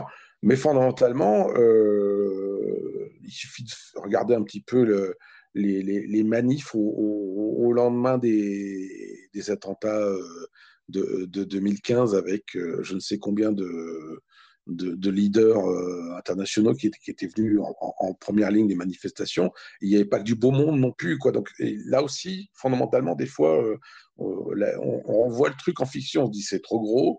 Et, en fait, derrière, la, réalité se, se, démerde pour prouver que, en fait, non. Ouais, tout à fait. Non, mais c'est et c'est pour ça, si tu veux, que ces personnages, à mon sens, voilà, tu vois, ont autant de sens dans, dans le cadre d'une étude des comics parce que ils, posent vraiment, la... ils questionnent l'Amérique. Ils questionnent l'Amérique comme l'Amérique se questionne socialement, culturellement, et comme je dirais, l'Amérique est de plus en plus en crise, hein, dans le sens crise divisée, divisée dans mais, quoi être américain. justement, est-ce qu'elle se questionne? C'est-à-dire que, est-ce que fondamentalement, euh, l'Amérique, et il n'y a pas que l'Amérique hein, malheureusement, euh, euh, est-ce que l'Amérique aujourd'hui, c'est pas de plus en plus la confrontation de deux points de vue qui se questionnent pas? Ah, l'un et l'autre, tu veux dire, être, être capable de, de, de, de, ramener des débats. Alors ça, c'est ça, ça, ça, demanderait une étude plus approfondie et ça dépasse un peu le cadre du podcast, mais je pense qu'effectivement, il y a, y a une, euh, comment dire, il y a, une vraie, un vrai questionnement de c'est quoi qui fait l'identité américaine. Est-ce que c'est la couleur de peau? Est-ce que c'est la religion? Est-ce que c'est tes valeurs? Est-ce que c'est ta culture? Est-ce que c'est ton mode de vie, euh, ton niveau économique et social? Et, euh, en fait, ces, personnages-là, c'est aussi beaucoup la question de la guerre. C'est pour ça que ces deux vétérans, ces personnages-là, ils sont sont pas anodins. C'est quand même un pays qui est en guerre depuis les années 40. Euh, parce que ça ça, ça, ça, fait partie quelque part, limite on pourrait dire, du projet économique hein, du pays d'être en guerre. Euh, donc mmh c'est pour ça que euh, ces histoires-là, je pense, elles, elles, elles titillent autant l'opinion. Et en plus de ça, comme maintenant les super-héros sont mainstream, euh, je, je, veux dire, à partir du moment où mes parents, euh, ils ont vu les Gardiens de la Galaxie, tu vois, c'est vraiment qu'on est rentré dans un, les, enfants grandissent avec les super-héros, ils sont partout les super-héros. On, le sait, quand on voyait les ruines de la Syrie, on avait euh, des ruines d'écoles syriennes et on voyait qu'en fait, sous Bachar al-Assad, les, les, gamins, quand ils étaient bons à l'école, ils avaient des bons points avec euh, une icône de Superman. Tu vois, donc les super-héros étant partout, ils ont toujours été politiques. Pour ceux qui travaillent sur les comics ou qui en lisent depuis longtemps, on le sait. Mais pour de, plein de, gens... de, toute, toute, façon, au bas mot, il y a une fonction de, soft power. Bien sûr. Mais, euh, mais c'est vrai que quand quand les super-héros deviennent mainstream, il y a plein de gens qui sont initiés à cet univers-là, qui ne le connaissaient pas ou peu avant, et qui se prennent un peu, tu sais, comme une claque dans la tête.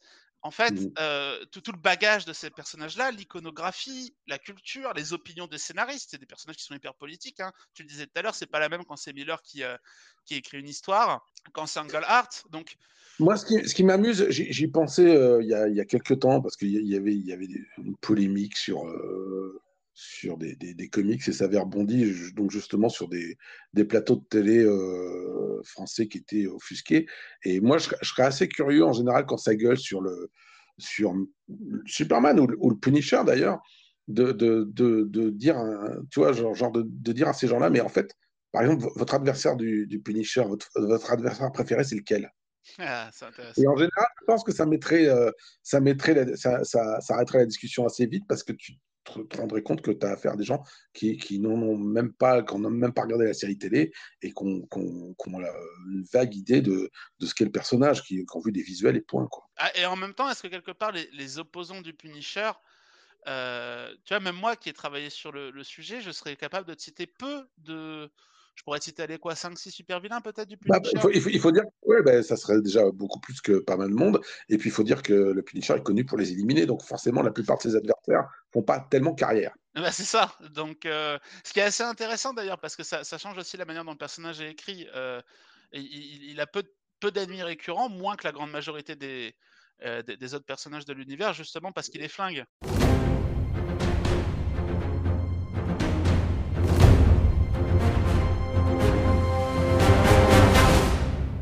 Je crois, je crois aussi que le, il paye son réalisme. C'est-à-dire qu'en fait, comme c'est un personnage relativement crédible et qui pourrait exister en dehors de tout univers euh, super-héroïque, euh, il est vu, jugé sous un regard qui est très différent, par exemple, du regard qu'on peut appliquer à Deadpool. Deadpool, c'est pas un enfant de cœur. Deadpool, il a des armes, il, tue plus qu'à raison, euh, autant qu'il veut, autant qu'il peut. Euh, voilà. Mais comme c'est un personnage qui est dans la démesure et qui, finalement, euh, tout en étant euh, assassin, euh, euh, meurtrier, en tuant un peu son prochain quand ça le prend, ce personnage-là, il est déconnecté de la réalité, ou relativement déconnecté de la réalité. Et du coup, ça passe mieux. Il y a un côté que guignol. Le Punisher, il n'a pas il, a un rapport avec la réalité qui, fait que de toute façon, du coup, il, il est il est tenu pour responsable de choses qui passent avec des personnages qui sont beaucoup plus frappadingues. Ah bah oui, euh, Deadpool c'est de l'humour noir. Euh, le Punisher c'est pas vraiment de l'humour noir.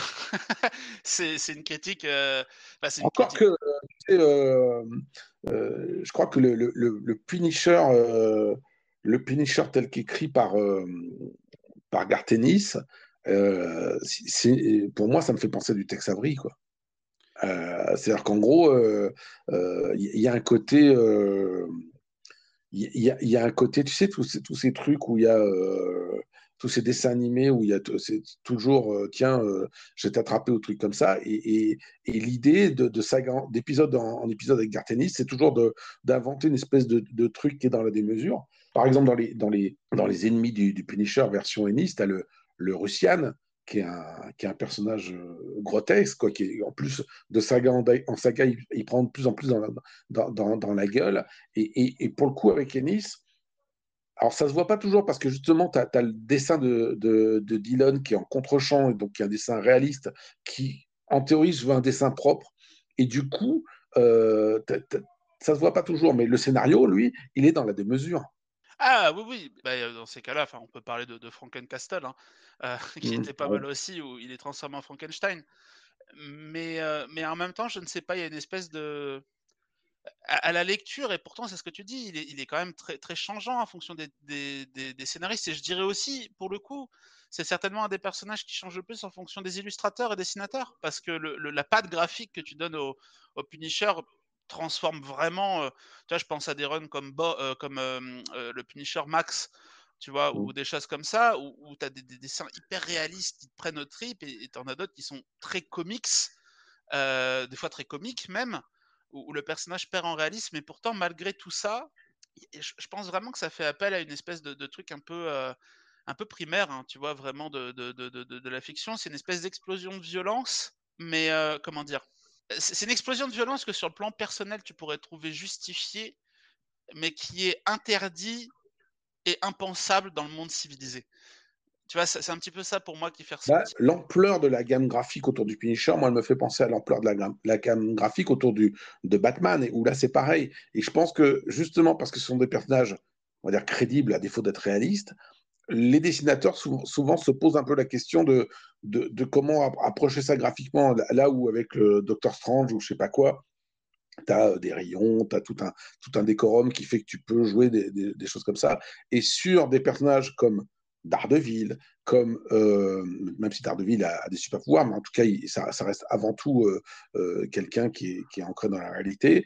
Des, personnages comme, comme le Punisher, euh, ou Batman, il y, a une volonté pratiquement impressionniste de, donner une, espèce de, charisme visuel à ces personnages-là. Mais justement, quelque part, pour, pour, les ancrer encore plus dans, dans, dans, la réalité de l'univers fictif, tu vois. Donc c'est vrai que c'est... Euh, là, où, là où ça n'existe pas avec Captain America, parce que Captain America, même si ça, ça, reste un. Voilà, il n'a pas des lasers qui sortent des yeux, c'est un super athlète, il est relatif. Enfin, il est augmenté, mais en tout cas, il reste relativement euh, crédible. Mais fondamentalement, ses aventures, c'est souvent euh, contre des types avec des, des super armures, des, des, trucs comme ça. Et du coup, on, est débranché, on est, dans le, on, est dans une représentation qui se fait par la symbolique et pas par le réalisme.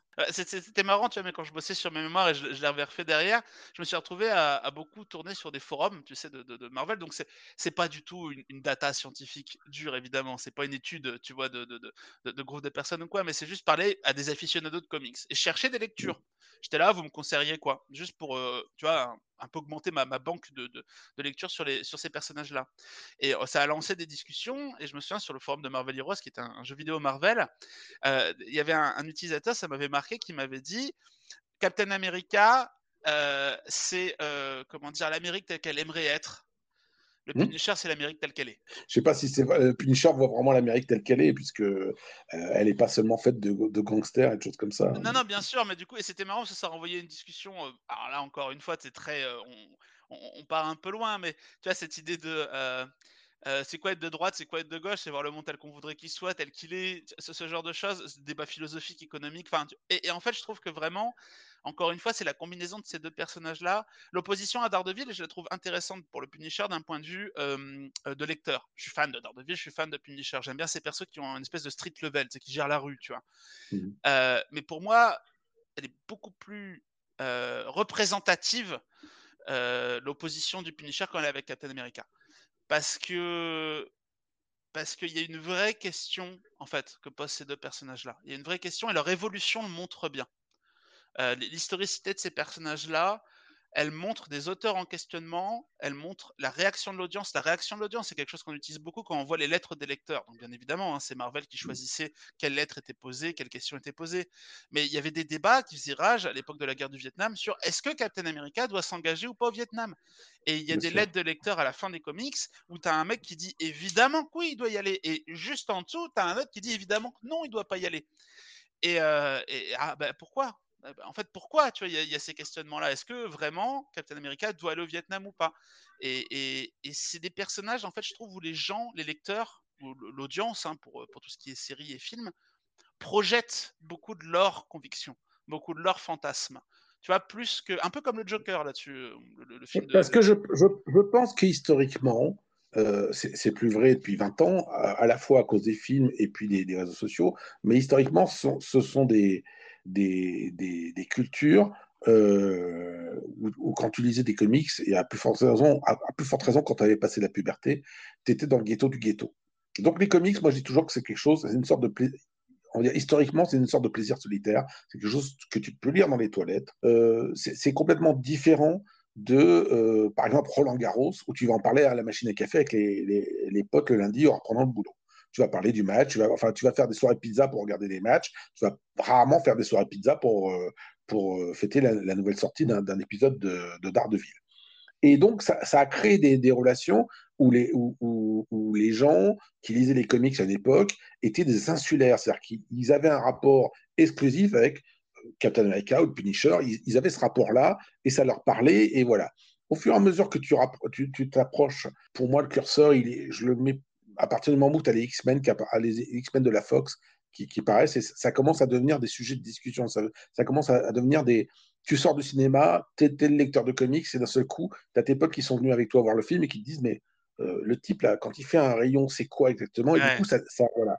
ça, ça, ça les, les, comics, et en particulier, ça s'est accéléré avec l'univers Marvel euh, cinématique, donc il y a, il y a une quinzaine d'années, euh, c'est devenu un objet de discussion euh, euh, à la, machine à café le, lundi. Mais ça n'était pas dans le temps. Donc c'est vrai que quand tu, quand tu regardes les, courriers des lecteurs à cette époque-là, c'est fascinant parce que tu as à faire souvent, et, même si Marvel trie le, les lettres qu'ils publient, parce que bien entendu, il y en a certaines qui sont frappadingues et qui sont impubliables, et puis il y en a d'autres qui peut-être sont mornes ou ne relèvent pas grand-chose d'intérêt, même s'il y y a, un tatami qui fait qu'il y a un tri, eh ben, euh, elles ont en, commun d'avoir ce, souvent, euh, dans l'essentiel des cas, ce, rapport exclusif avec le personnage. Ah, bien sûr. Et, puis aussi, ce, tri-là, il ne faut pas l'oublier non plus également, hein, bien, évidemment, moi c'est quelque chose que, je redis souvent et on en a déjà discuté ensemble.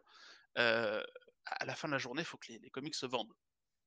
Et, c'est quelque chose d'assez intéressant. Par exemple, moi, ma source que j'utilise le plus, tu sais, pour mes recherches, c'est tous les comics qui ont été digitalisés sur les mmh. applications, tu vois, de, officielles de DC, de Marvel et compagnie. Mmh. Euh, qu'est-ce que décide de montrer la maison d'édition? Quasiment tous les épisodes de la, du Golden Age de Captain America, tu peux les retrouver. C'est-à-dire, tu peux retrouver Captain America contre les nazis. Il y en a certains qui mmh. ont sauté. Pourtant, il y a des représentations des fois des Japonais qui sont totalement racistes, par exemple. Ils en ont enlevé les pires, mais tu peux trouver la majorité des épisodes. Mais c'est vrai que, par exemple, toute la période communiste, comme Smasher, tu la trouveras pas sur l'application. En tout cas, c'est le cas il y a quelques années. Peut-être qu'ils l'ont, ils l'ont changé depuis. Euh, et, je pense en fait qu'il y a une... ils, les ont, ils les ont réédités, je crois. Euh, il y avait eu, ils en ont réédité un petit peu. Il y avait eu un euh, pour, la, pour un anniversaire de, de, Marvel, il y avait un truc par, par décennie. Et je crois qu'ils ils avaient réédité un peu des trucs comme ça, mais avec parcimonie, on va dire. Et, et du coup, c'est vraiment intéressant parce que ça, ça, on, le voit en fait même au travers de l'évolution de la boîte, tu vois, ce, ce, shift culturel, ce shift de, de l'industrie. Et bah, en fait, le, chiffre du lectorat et, des personnages. Quoi. Et, c'est vrai que c'est, le fait qu'ils soient en mouvance permanente et qu'ils avancent en même temps que l'histoire américaine qui est intéressante. pourrait dire, on pourrait dire que tous les personnages changent. Au monde de Roman, on hein, quand elle passe d'héroïne à, secrétaire, puis secrétaire à héroïne, puis déesse de la guerre, ou genre de choses. Mais euh, je sais pas, je trouve que des fois c'est vraiment frappant, même si c'est un biais cognitif, de juste sortir un journal d'époque. Tu vois, en histoire, tu vas dans les archives, pof, tu, sors le Times et tu sors mmh. ton, ton, ton, ton exemplaire du, Punisher de Captain America de la même date. Tu, tu mets la cover des deux côte à côte était sur le cul, en fait, t'es frappé par, par, le parallélisme qu'il y a entre les deux, quoi.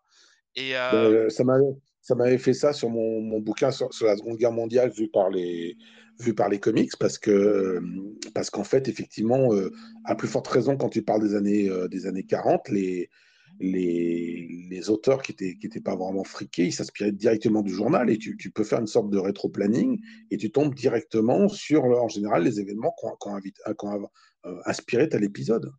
Ah, c'est ça.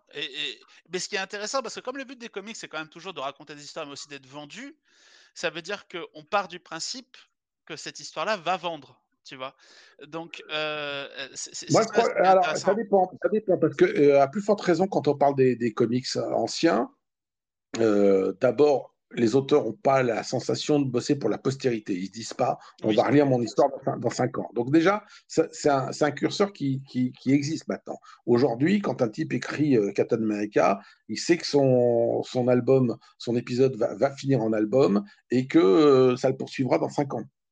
Donc, il euh, y, a déjà ce, changement de, règles du jeu. Et puis, euh, je crois aussi que pour, pour, des questions de productivité dans les années 40 ou 50 ou 60, il s'agit aussi de remplir l'épisode et de tomber sur la première idée qui traîne et de le remplir sans se poser, sans se poser trop de questions. C'est-à-dire, il n'y a, pas, a pas beaucoup de filtres. Ça donne parfois des choses géniales et parfois des choses qui, même à l'époque de, la, sortie, ne sont pas très, sont pas très fameuses. Mais il y a, y a, ce, y a ce truc-là. Euh, après, je pense aussi qu'il faut mettre ça en contre-champ parce que le, le, le, côté commercial des comics, euh, il est souvent mis en exergue par des gens qui regardent ça de l'extérieur. Euh, tu sais, ah mon Dieu, les Américains qui font de la création artistique, mais pour qu'elle soit vendue, pas pour qu'elle soit ah, créée. en vérité, euh, ça, c'est un, biais qu'on a beaucoup en Europe, nous. C'est-à-dire que l'artiste, le, vrai artiste, il doit se couper l'oreille et se suicider en, mourant dans la misère. Tu comprends, dès qu'il fait un peu d'argent, c'est plus un vrai artiste. Euh, et, la vérité, c'est que moi, j'ai toujours l'habitude de dire que la, chapelle Sixtine, c'est un boulot de commande. Et, là, aussi, sans, dire que tous les comics des années 40 sont forcément euh, équivalents à, la, la, chapelle Sixtine, euh, loin s'en faut. Mais globalement, euh, c'est jamais que des, des, des, artistes, jamais que des créateurs qui vivent de leur métier. Euh, donc effectivement, à ce moment-là, il, faut vendre, mais il, faut tout le temps vendre. Et même des gens qui aujourd'hui sont des artistes reconnus dans les sphères de la peinture contemporaine euh, le font pas pour mourir dans la misère, ils le font pour vendre leurs trucs euh, à des prix euh, inavouables. Je crois pas que le côté commercial en amont joue un, si grand jeu que ça. Par contre, il est intéressant après coup parce que de toute façon, même quand tu penses, même quand tu es un éditeur et que tu penses que ça va vendre, c'est pas pour ça que ça va vendre. Et on, en a parlé tout à l'heure avec le, le comics Smasher qui a été renvoyé dans les cordes très vite, en l'espace de quelques mois, parce que le public s'y retrouvait pas. Donc le, côté commercial, il a ça d'intéressant qu'après coup, c'est un jugement qui est euh, appliqué par le public. Mmh, c'était dans ce sens-là, en fait, si tu veux que je je voulais dire ça, c'était pas dans, dans une critique du fait que euh, il y a une de. Mais voilà. Parce que d'abord, euh, euh, je, pense que dans les gens qui nous écoutent, on a certains qui, ont une connaissance euh, lointaine des comics, enfin, tu vois, qui, peut-être les connaissent surtout par, par les films. Tu en as d'autres qui ont une qui ont une connaissance euh, de longue date avec les comics. Et du coup, c'est bien des fois de remettre un petit peu des évidences comme ça. Euh, ah, pour éviter les. Pour éviter qu'on nous fasse dire des choses qu'on n'a pas dit. Voilà. Oui, ok, très bien, je vois ce que tu veux dire. Non, non, bah, bah, bah effectivement, dans, dans, dans ce cadre-là, oui, et bah, il y a une espèce de. Hein, on le sait, il y, a une justification par l'audimat hein, dans, dans, les comics, quoi, ou par les lecteurs, le lectorat ou l'audimat. Et, euh, et, et c'est ça qui est intéressant, parce que du coup, sur des personnages qui ont des, des, des, traits politiques aussi marqués, il y a des vrais choix qui, qui, qui, résonnent. Quoi. Captain America qui abandonne deux fois l'uniforme en 10 ans, quasiment en 74 et 87 de mémoire, les, les, les, les deux runs où il change d'uniforme pour Nomad puis The Captain. Bon, bah, ça correspond quand même à la période, la guerre du Vietnam, les mouvements sociaux de fin des années 60. c'est aussi là, juste avant ça, c'est l'arrivée du Faucon. Mmh. Enfin voilà, donc vraiment c'est des c'est des, c'est des périodes de transition que ces personnages reflètent très bien et les questionnements de ces personnages ou leurs interactions avec ce monde en transition sont en général, je trouve, un reflet correct. Correct dans Mais c'est aussi parce que chaque décennie, l'Amérique doit se demander qui elle est. Ah oui, bah ça c'est. Mais c'est parce que là c'est pareil, je pense que c'est quelque chose qui mériterait euh, des, gens plus spécialisés que moi. Mais effectivement, oui, j'ai ma petite idée sur la question et elle est, elle est, elle est en grand questionnement là-dessus. Euh.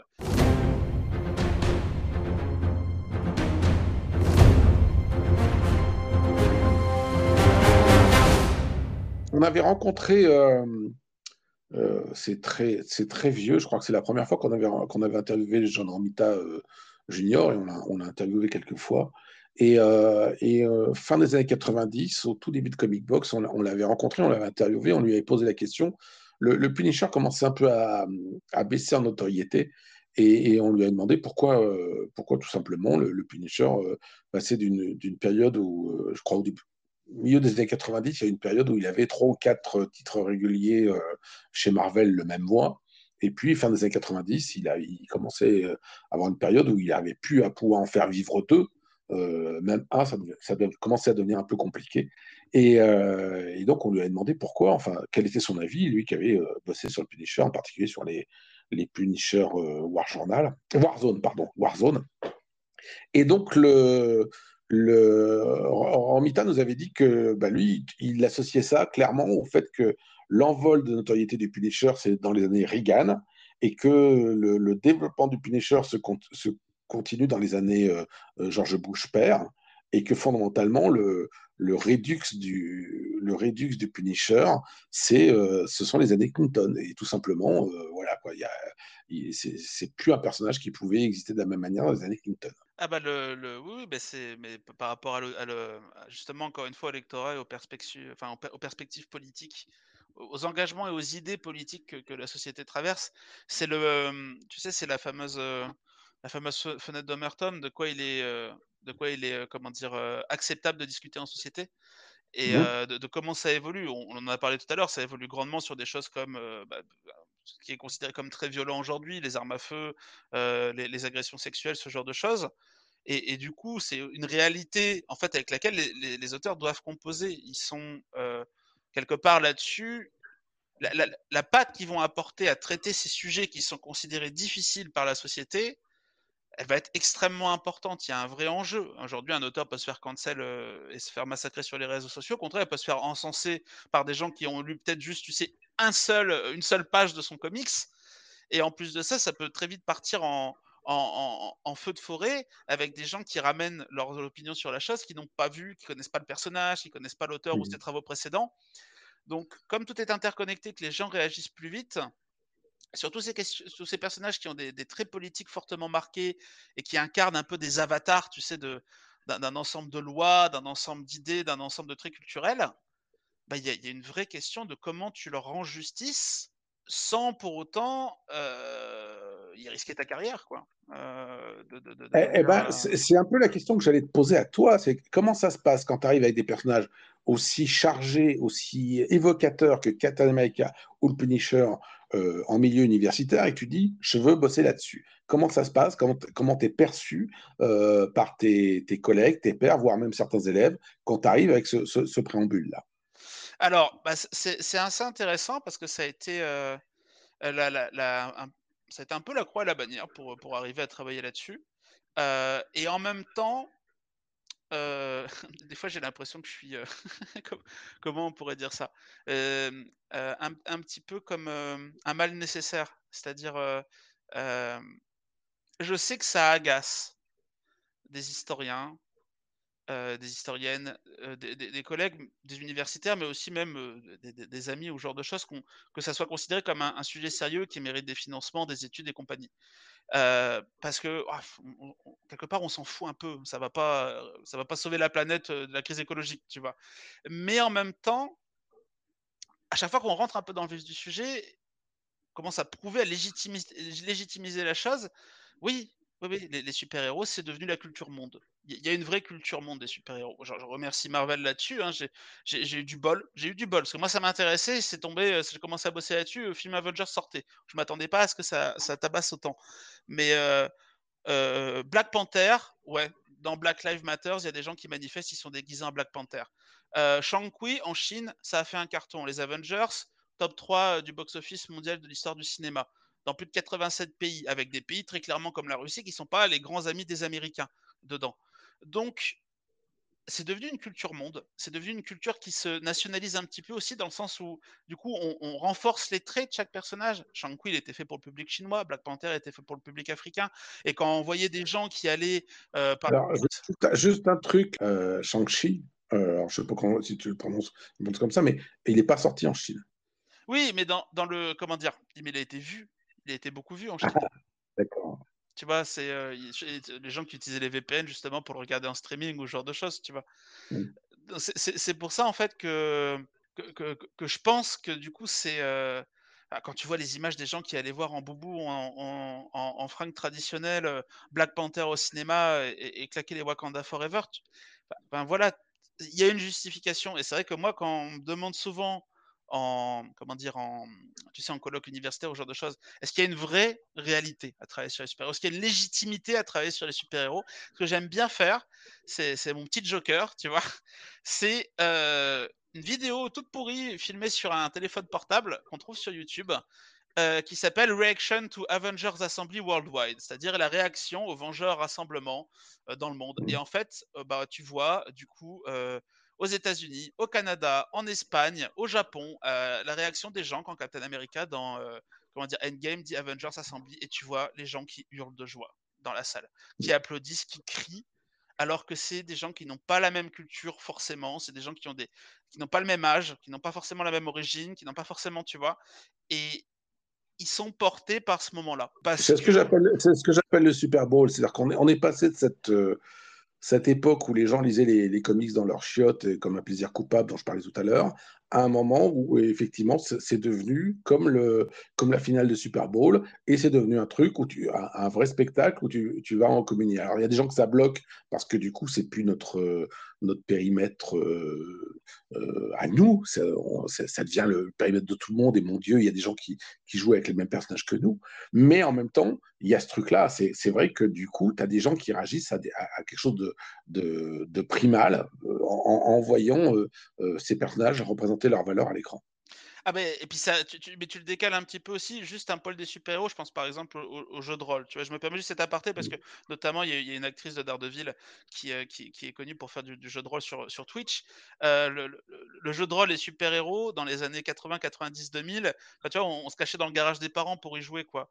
Euh, les jeux vidéo c'est pareil. Et en fait ils sont tellement rentrés dans la culture populaire que aujourd'hui tu as des parties de jeux de rôle qui sont diffusées en live, qui sont suivies par des milliers de personnes, euh, elles font des millions d'entrées les films de super-héros au cinéma. Et la dernière fois, rigolant avec des, potes, on arrive tous sur la trentaine, tu vois, on, était là-dedans quand on avait 12-13 ans, on a commencé, et, je disais en rigolant, hein, on a gagné la culture populaire.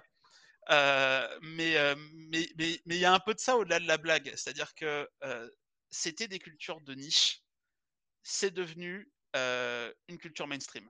Et pour moi, les super-héros, c'est le nouveau western. Et comme ça a du sens d'étudier énormément de western en études de cinéma et compagnie, on doit étudier euh, les super-héros au niveau universitaire. Et non seulement on doit le faire, mais aussi parce que c'est ça, je pense que c'est très important aussi. Il faut bien réaliser que si on est dans une culture monde, euh, Disney possède à peu près 80% de la culture pop.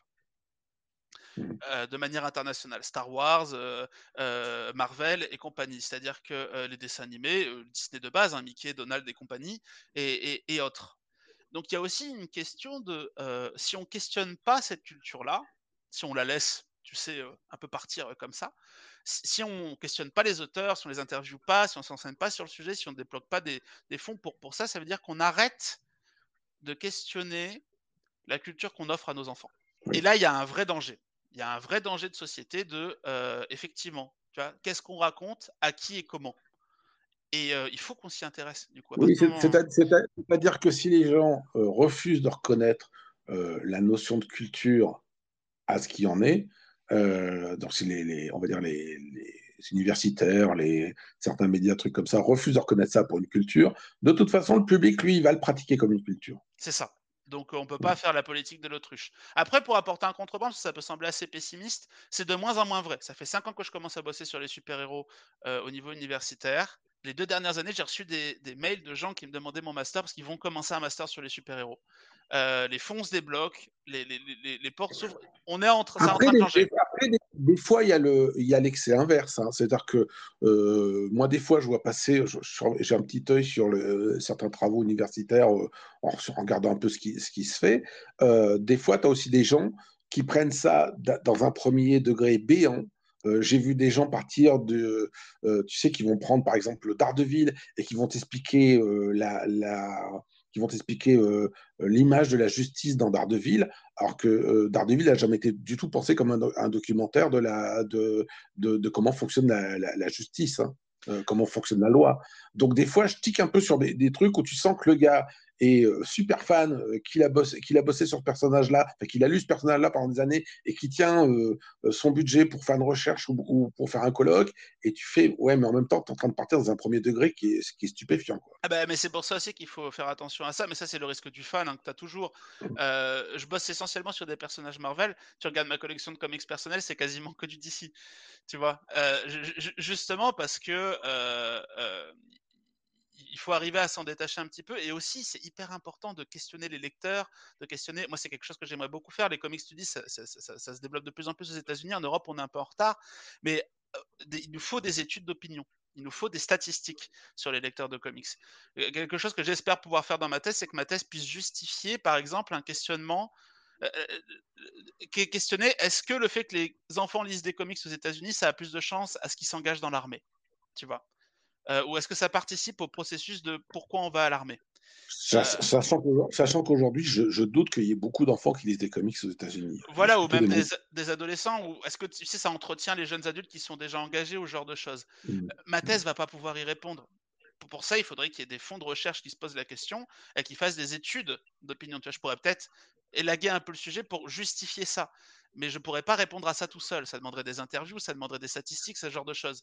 Mais c'est important de le faire parce que tu, prends les top 20, tu prends le top 20 des films qui ont fait le plus gros succès à l'histoire du, cinéma mondial au box-office.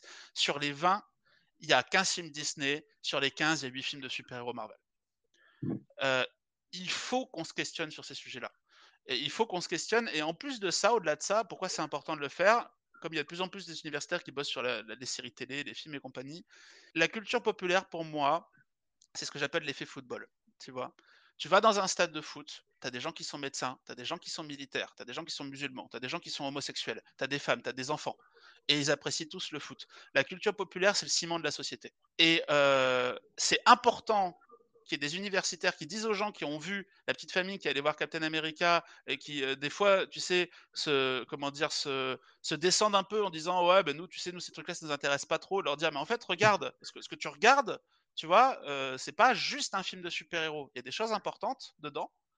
Et en même temps, dire à l'universitaire aussi qui bosse sur ces trucs-là Eh, c'est bien que tu ailles voir le même film aussi que tout le monde que tu sois pas dans un univers, tu vois, euh, académique qui n'existe en fait pas vraiment, quoi, dans, dans, la réalité.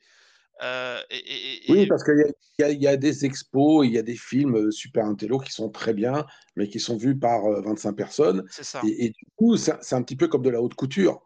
Et, du coup, si, si tu si tu t'habilles qu'en haute, haute, couture, il y a un moment où tu perds complètement le, le, le contact avec les gens qui mettent des t-shirts. Bah c'est ça. Et, c'est exactement pour ça qu'il faut travailler plus sur les, les comics. Et alors après, d'un point de vue purement plus conseil pour les gens, peut-être que ça pourrait intéresser dans les auditeurs et auditrices.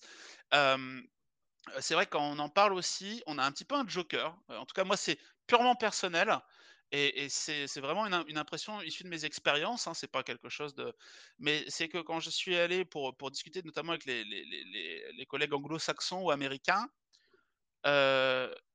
il y avait des choses sur lesquelles je m'attendais énormément d'hostilité. Par exemple, j'ai parlé de, Black Panther et j'en ai parlé à la Boston University où Martin Luther King a eu son diplôme. Et j'avais extrêmement peur parce que, voilà, c'est le blanc qui parle des Afro-Américains et compagnie. C'est quelque chose qui est remis beaucoup en cause aujourd'hui. Qui a la légitimité de parler de tel ou tel sujet? Et, et des fois, c'est un peu compliqué parce qu'on a des gens qui disent non, t'as pas le droit d'en parler juste parce que même si tu es cultivé sur le sujet, tu n'as pas le droit d'en parler parce que tu n'es pas ci, ci ou ça. Et puis quand tu commences à critiquer ça, euh, d'un coup, tu as les mecs les plus nauséabonds du monde qui viennent te taper sur l'épaule en disant oui, oui bah, t'as raison, on peut plus rien dire, sauf que ces mecs-là sont des racistes. Et t'es là et t'as envie de leur expliquer que euh, tu n'es ni raciste, mais que tu as quand même envie de pouvoir parler de ce sujet-là. Et, euh, et c'est vrai que le fait d'être français, le fait de ne pas être citoyen américain, tu vois, faisait que je trouvais les gens plus euh, diplomates à mon égard, tu vois, plus ouverts Mmh. et, et, plus prêts à discuter avec moi de ces sujets-là avant de me rembarrer en me disant tu n'as pas le droit d'en parler. Euh, et donc, c'est pour ça que je pense que c'est important aussi de développer les comics studies en dehors juste du champ anglo-saxon. On a de très très bons auteurs sur les comics euh, en France euh, qui, ont, qui ont fait beaucoup de travaux. Et euh, bah, tu sais très bien que de toute manière, moi j'ai tous tes livres à la maison. Donc voilà. Mais, Avec des euh, ratures, avec des ratures en disant ça c'est nul. mais, euh, mais c'est vrai que ouais, je pense vraiment qu'il faut se poser cette question-là au niveau universitaire. Et puis, je- oui, je vais le dire, c'est un secret pour personne, les gens le savent, je travaille sur les super-héros. C'est cool comme sujet.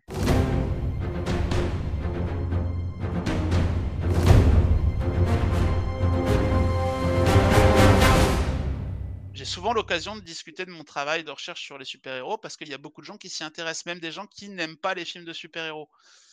Donc, c'est aussi pour ça que ouais, pour moi, c'est essentiel, en fait, de parler de ces sujets-là et pas juste du c'est vrai pour le jeu de rôle, c'est vrai pour les jeux vidéo, c'est vrai pour et justement aussi pour éviter tous ces trucs où à chaque fois que tu as quelqu'un qui fait, qui prend un gun et qui fait un massacre aux États-Unis, on dit que c'est de la faute du Punisher ou c'est de la faute de Counter Strike ou c'est de la faute de je ne sais quoi. Ah bah, le, le- fameux Batman assassin qui avait, régné en, en 2012 sur euh, euh, plusieurs unes de journaux français, hein, c'est connu. hein. Voilà, donc c'est, heu, des films comme le Joker questionnent, heu, les maladies mentales et le traitement qu'on en fait. Le Punisher questionne, les les troubles de de stress post-traumatique, ce qu'on appelle les shell shock aux États-Unis et comment on les traite. Heu, Captain America pose la question de la démocratie. C'est quoi la démocratie? C'est quoi la représentativité? Quand Captain America devient noir parce qu'il faut qu'on récupère le bouclier, ça veut dire quoi sur les États-Unis aujourd'hui? En parlant en, prospective, du coup, le, Punisher, euh, dans, toutes les problématiques qui surgissent aujourd'hui, est-ce que tu imagines une situation où le Punisher pourra arrêter de, euh, soit arrêter d'être publié parce que euh, a un rapport avec les armes et que les États-Unis pourraient décider que c'est plus facile de supprimer le Punisher que les armes, ou est-ce que le Punisher pourrait exister sans ce rapport avec les armes? Est-ce que, tu, imagines une réinvention du personnage où ça, pourrait être un personnage qui n'utilise plus du tout d'armes à feu? Ah, c'est intéressant. Ma préférence personnelle irait à au fait qu'il supprime le personnage plutôt que de faire ça. Heu, mais je pense que ça aurait du sens et que certainement qu'ils feront un un un changement en profondeur du personnage. Il je pense qu'ils l'amorcent un petit peu, comme tu disais tout à l'heure, avec les runs les plus récents et et je pense vraiment que oui, ils vont essayer de le transformer. Le problème, c'est que j'ai peur que ça perde l'essence du personnage en même temps. Heu et et c'est pas pour, comment dire? C'est pas pour être traditionnaliste ou refuser ça. Il y a il y a des évolutions de personnages, qui sont ou d'univers fictifs qui sont très intéressantes. Mais, je veux dire, le Punisher, il questionne aussi le problème des armes à feu aux États-Unis. Mm. J'ai pas envie que Marvel supprime le personnage du du Punisher ou arrête de lui faire utiliser des armes à feu. J'aimerais plutôt que, heu, la société Oui, américaine pose la question de pourquoi c'est en libre accès à la supérette du coin, tu vois? Supprimer, supprimer le Punisher, ça serait un peu comme supprimer le thermomètre en pensant que ça fait disparaître la maladie. C'est exactement ça. C'est un et au contraire, je pense que c'est bien et et puis quelque part, enfin, je je me dis aussi ces personnages-là, ils se ils servent d'exutoire, tu vois? À chaque fois que tu as Mmh. quelqu'un qui fait un une flinguerie aux États-Unis, on dit: «Oui, mais regardez, il jouait il lisait des trucs violents, il jouait des jeux violents et compagnie et compagnie et compagnie». Il y a aussi beaucoup de gens pour qui tout ça, c'est des soupapes. Les gens, ils ils ont conscience qu'il y a univers fictif et univers réel et heu, ils préfèrent heu, ventiler leur, leur journée difficile, heu, en lisant une BD où justement il y a un gars dedans qui va faire ce qu'ils ne feront eux jamais. Et et je pense que c'est intéressant de questionner en fait, de questionner ça. Pourquoi ça marche? Ça marche parce qu'il y a il y a il y a une certaine il y a y un certain sens de la part du du lectorat ou de l'audience, d'affection pour le personnage ou en tout cas d'intérêt un minimum. Ça ça ça prouve bien c'est des personnages qui mettent quand même, je trouve, en exergue les problèmes de la société. où est-ce qu'on peut envoyer les gens qui auraient été intéressés par tout ce que tu viens de raconter? Est-ce qu'il y a des, moyens de trouver tes écrits euh, universitaires, soit en ligne, soit dans des bouquins, dans des ouvrages? Alors, je, pour ce qui est comment dire, de, des, travaux écrits, euh, pour le moment, j'en ai un seul vraiment qui a été publié, qui est disponible en, librairie, qui euh, vient d'un ouvrage qui s'appelle Les séries laboratoires d'éveil politique. Et ça parle pas du Punisher, mais dedans, c'est un recueil d'articles sur des séries télé. Je, travaille sur The Boys. Euh, du coup, la série The Boys, qui est très intéressante. Je pense qu'il y a plein de gens qui sont intéressés par The Boys aussi. Donc voilà, les séries Laboratoire d'éveil politique sous la direction de Sandra Logier aux éditions du CNRS. Et il y a plein de, séries qui sont prises dedans. D'autres séries d'ailleurs qui pourraient également intéresser les fans du Punisher, comme 24 heures chrono par exemple. et qui présentent un peu justement voilà, ces questionnements de super-héros, parce que Homelander, hein, quand on parle du Punisher de Captain America, Homelander il remet en cause pas mal de choses sur l'Amérique également. et puis sinon, pour le reste, eh bien, pour le moment, non. J'espère avoir plus de choses à proposer aux lecteurs. Par contre, je peux donner des conseils de lecture comics, si tu veux, sur les deux persos. Euh, ça, je me dis que ça pourrait, ça pourrait attirer du monde. Je conseille pour le Punisher la série qui s'appelle Born, en quatre tomes, ou un seul relié en français, elle existe, par Garth Ennis, justement, qui, qui, replace les origines du Punisher dans la guerre du Vietnam. Je pense que vraiment, ça, c'est quelque chose de de, particulièrement intéressant. Et euh, comment dire, euh, pour ce qui est euh, de Captain America, c'est un peu vieux, mais je, conseille beaucoup le run de Ungle Art, qui s'étendait des, années 72 à 75. Donc, pour les retrouver, c'est Captain America de 153 à 186 précisément, qui je pense sont très intéressants sur les années 60-70 et la transition. Et pour les gens qui aiment bien les deux, bah, je conseille Civil War. C'est vrai aussi. C'est vrai, Civil War, c'est bien. Voilà. Ce, que j'allais dire sur ces deux personnages-là, et j'espère euh, avoir l'occasion d'en dire plus de choses euh, dans le futur. Bon, bah, je te remercie pour cette euh, discussion où je ne sais pas si on aura appris grand-chose aux, gens sur Captain America et sur le Punisher, mais on sera efforcé de donner des angles différents sur les personnages. Et puis, bah, bonne chance pour la, pour la suite de tes, de tes recherches.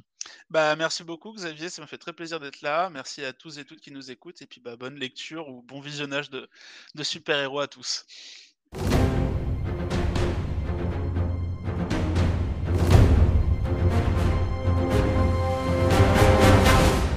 Pour ma part, en termes de conseils de lecture, j'aurais tendance à vous renvoyer vers les épisodes du Punisher écrits par Mike Baron, puis ceux écrits par Garth Ennis. Niveau Captain America, il y a bien entendu la période Steve Englehart, mentionnée par Théo, mais aussi celle écrite par Ed Brubaker. Alors je cite surtout les scénaristes dans le cas présent, parce qu'ils ont travaillé euh, souvent avec différents dessinateurs pendant leur règne sur les séries concernées. Il existe aussi une mini-série opposant Captain America au Punisher, intitulée Blood and Glory, mais ce n'est pas, à mon sens, leur confrontation la plus intéressante. Comme on le dit dans le podcast, il y a les numéros de Punisher War Journal écrits par Matt Fraction, en marge de Civil War, qui mettent Frank Castle dans une position où il peut devenir Captain America. Et c'est assez croustillant à lire. Plus près de nous, en marge de Secret Empire, quand c'est une version facho de Captain America qui prend le pouvoir aux USA, le Punisher est là aussi impacté par son admiration pour Cap. Il devient alors membre d'Hydra et suit aveuglement les ordres, avant de réaliser qu'il a sans doute fait une connerie. Il y a aussi les numéros du Punisher écrits par Greg Rucka, dessinés par Marco Cecchetto, et puis surtout, dans l'angle de ce qui est dit dans ce podcast, il Punisher numéro 13, publié en 2019 aux USA, écrit par Matthew Rosenberg et dessiné par Simon Kudransky. Et là, le Punisher y est explicite sur ce qu'il pense des gens qui détournent son logo à des fins politiques, au point de leur conseiller de changer de philosophie et de prendre pour modèle Captain America. Puis, bien entendu, plus largement, vous avez les films et les séries télé, notamment Captain America, le soldat d'hiver, ou la série télévisée Punisher, à l'origine lancée sur Netflix, qui est désormais rapatriée sur Disney+. Avant de vous quitter, je vous rappelle les fondamentaux. Aventure Fiction vit grâce au pourboire de certaines et certains d'entre vous. Les liens nécessaires sont sur aventurefiction.com et vous pouvez partager, liker, commenter et aider à faire connaître ce podcast autant que vous en avez envie. Je vous dis à très bientôt pour ce qui sera le 30e épisode d'Aventure Fiction.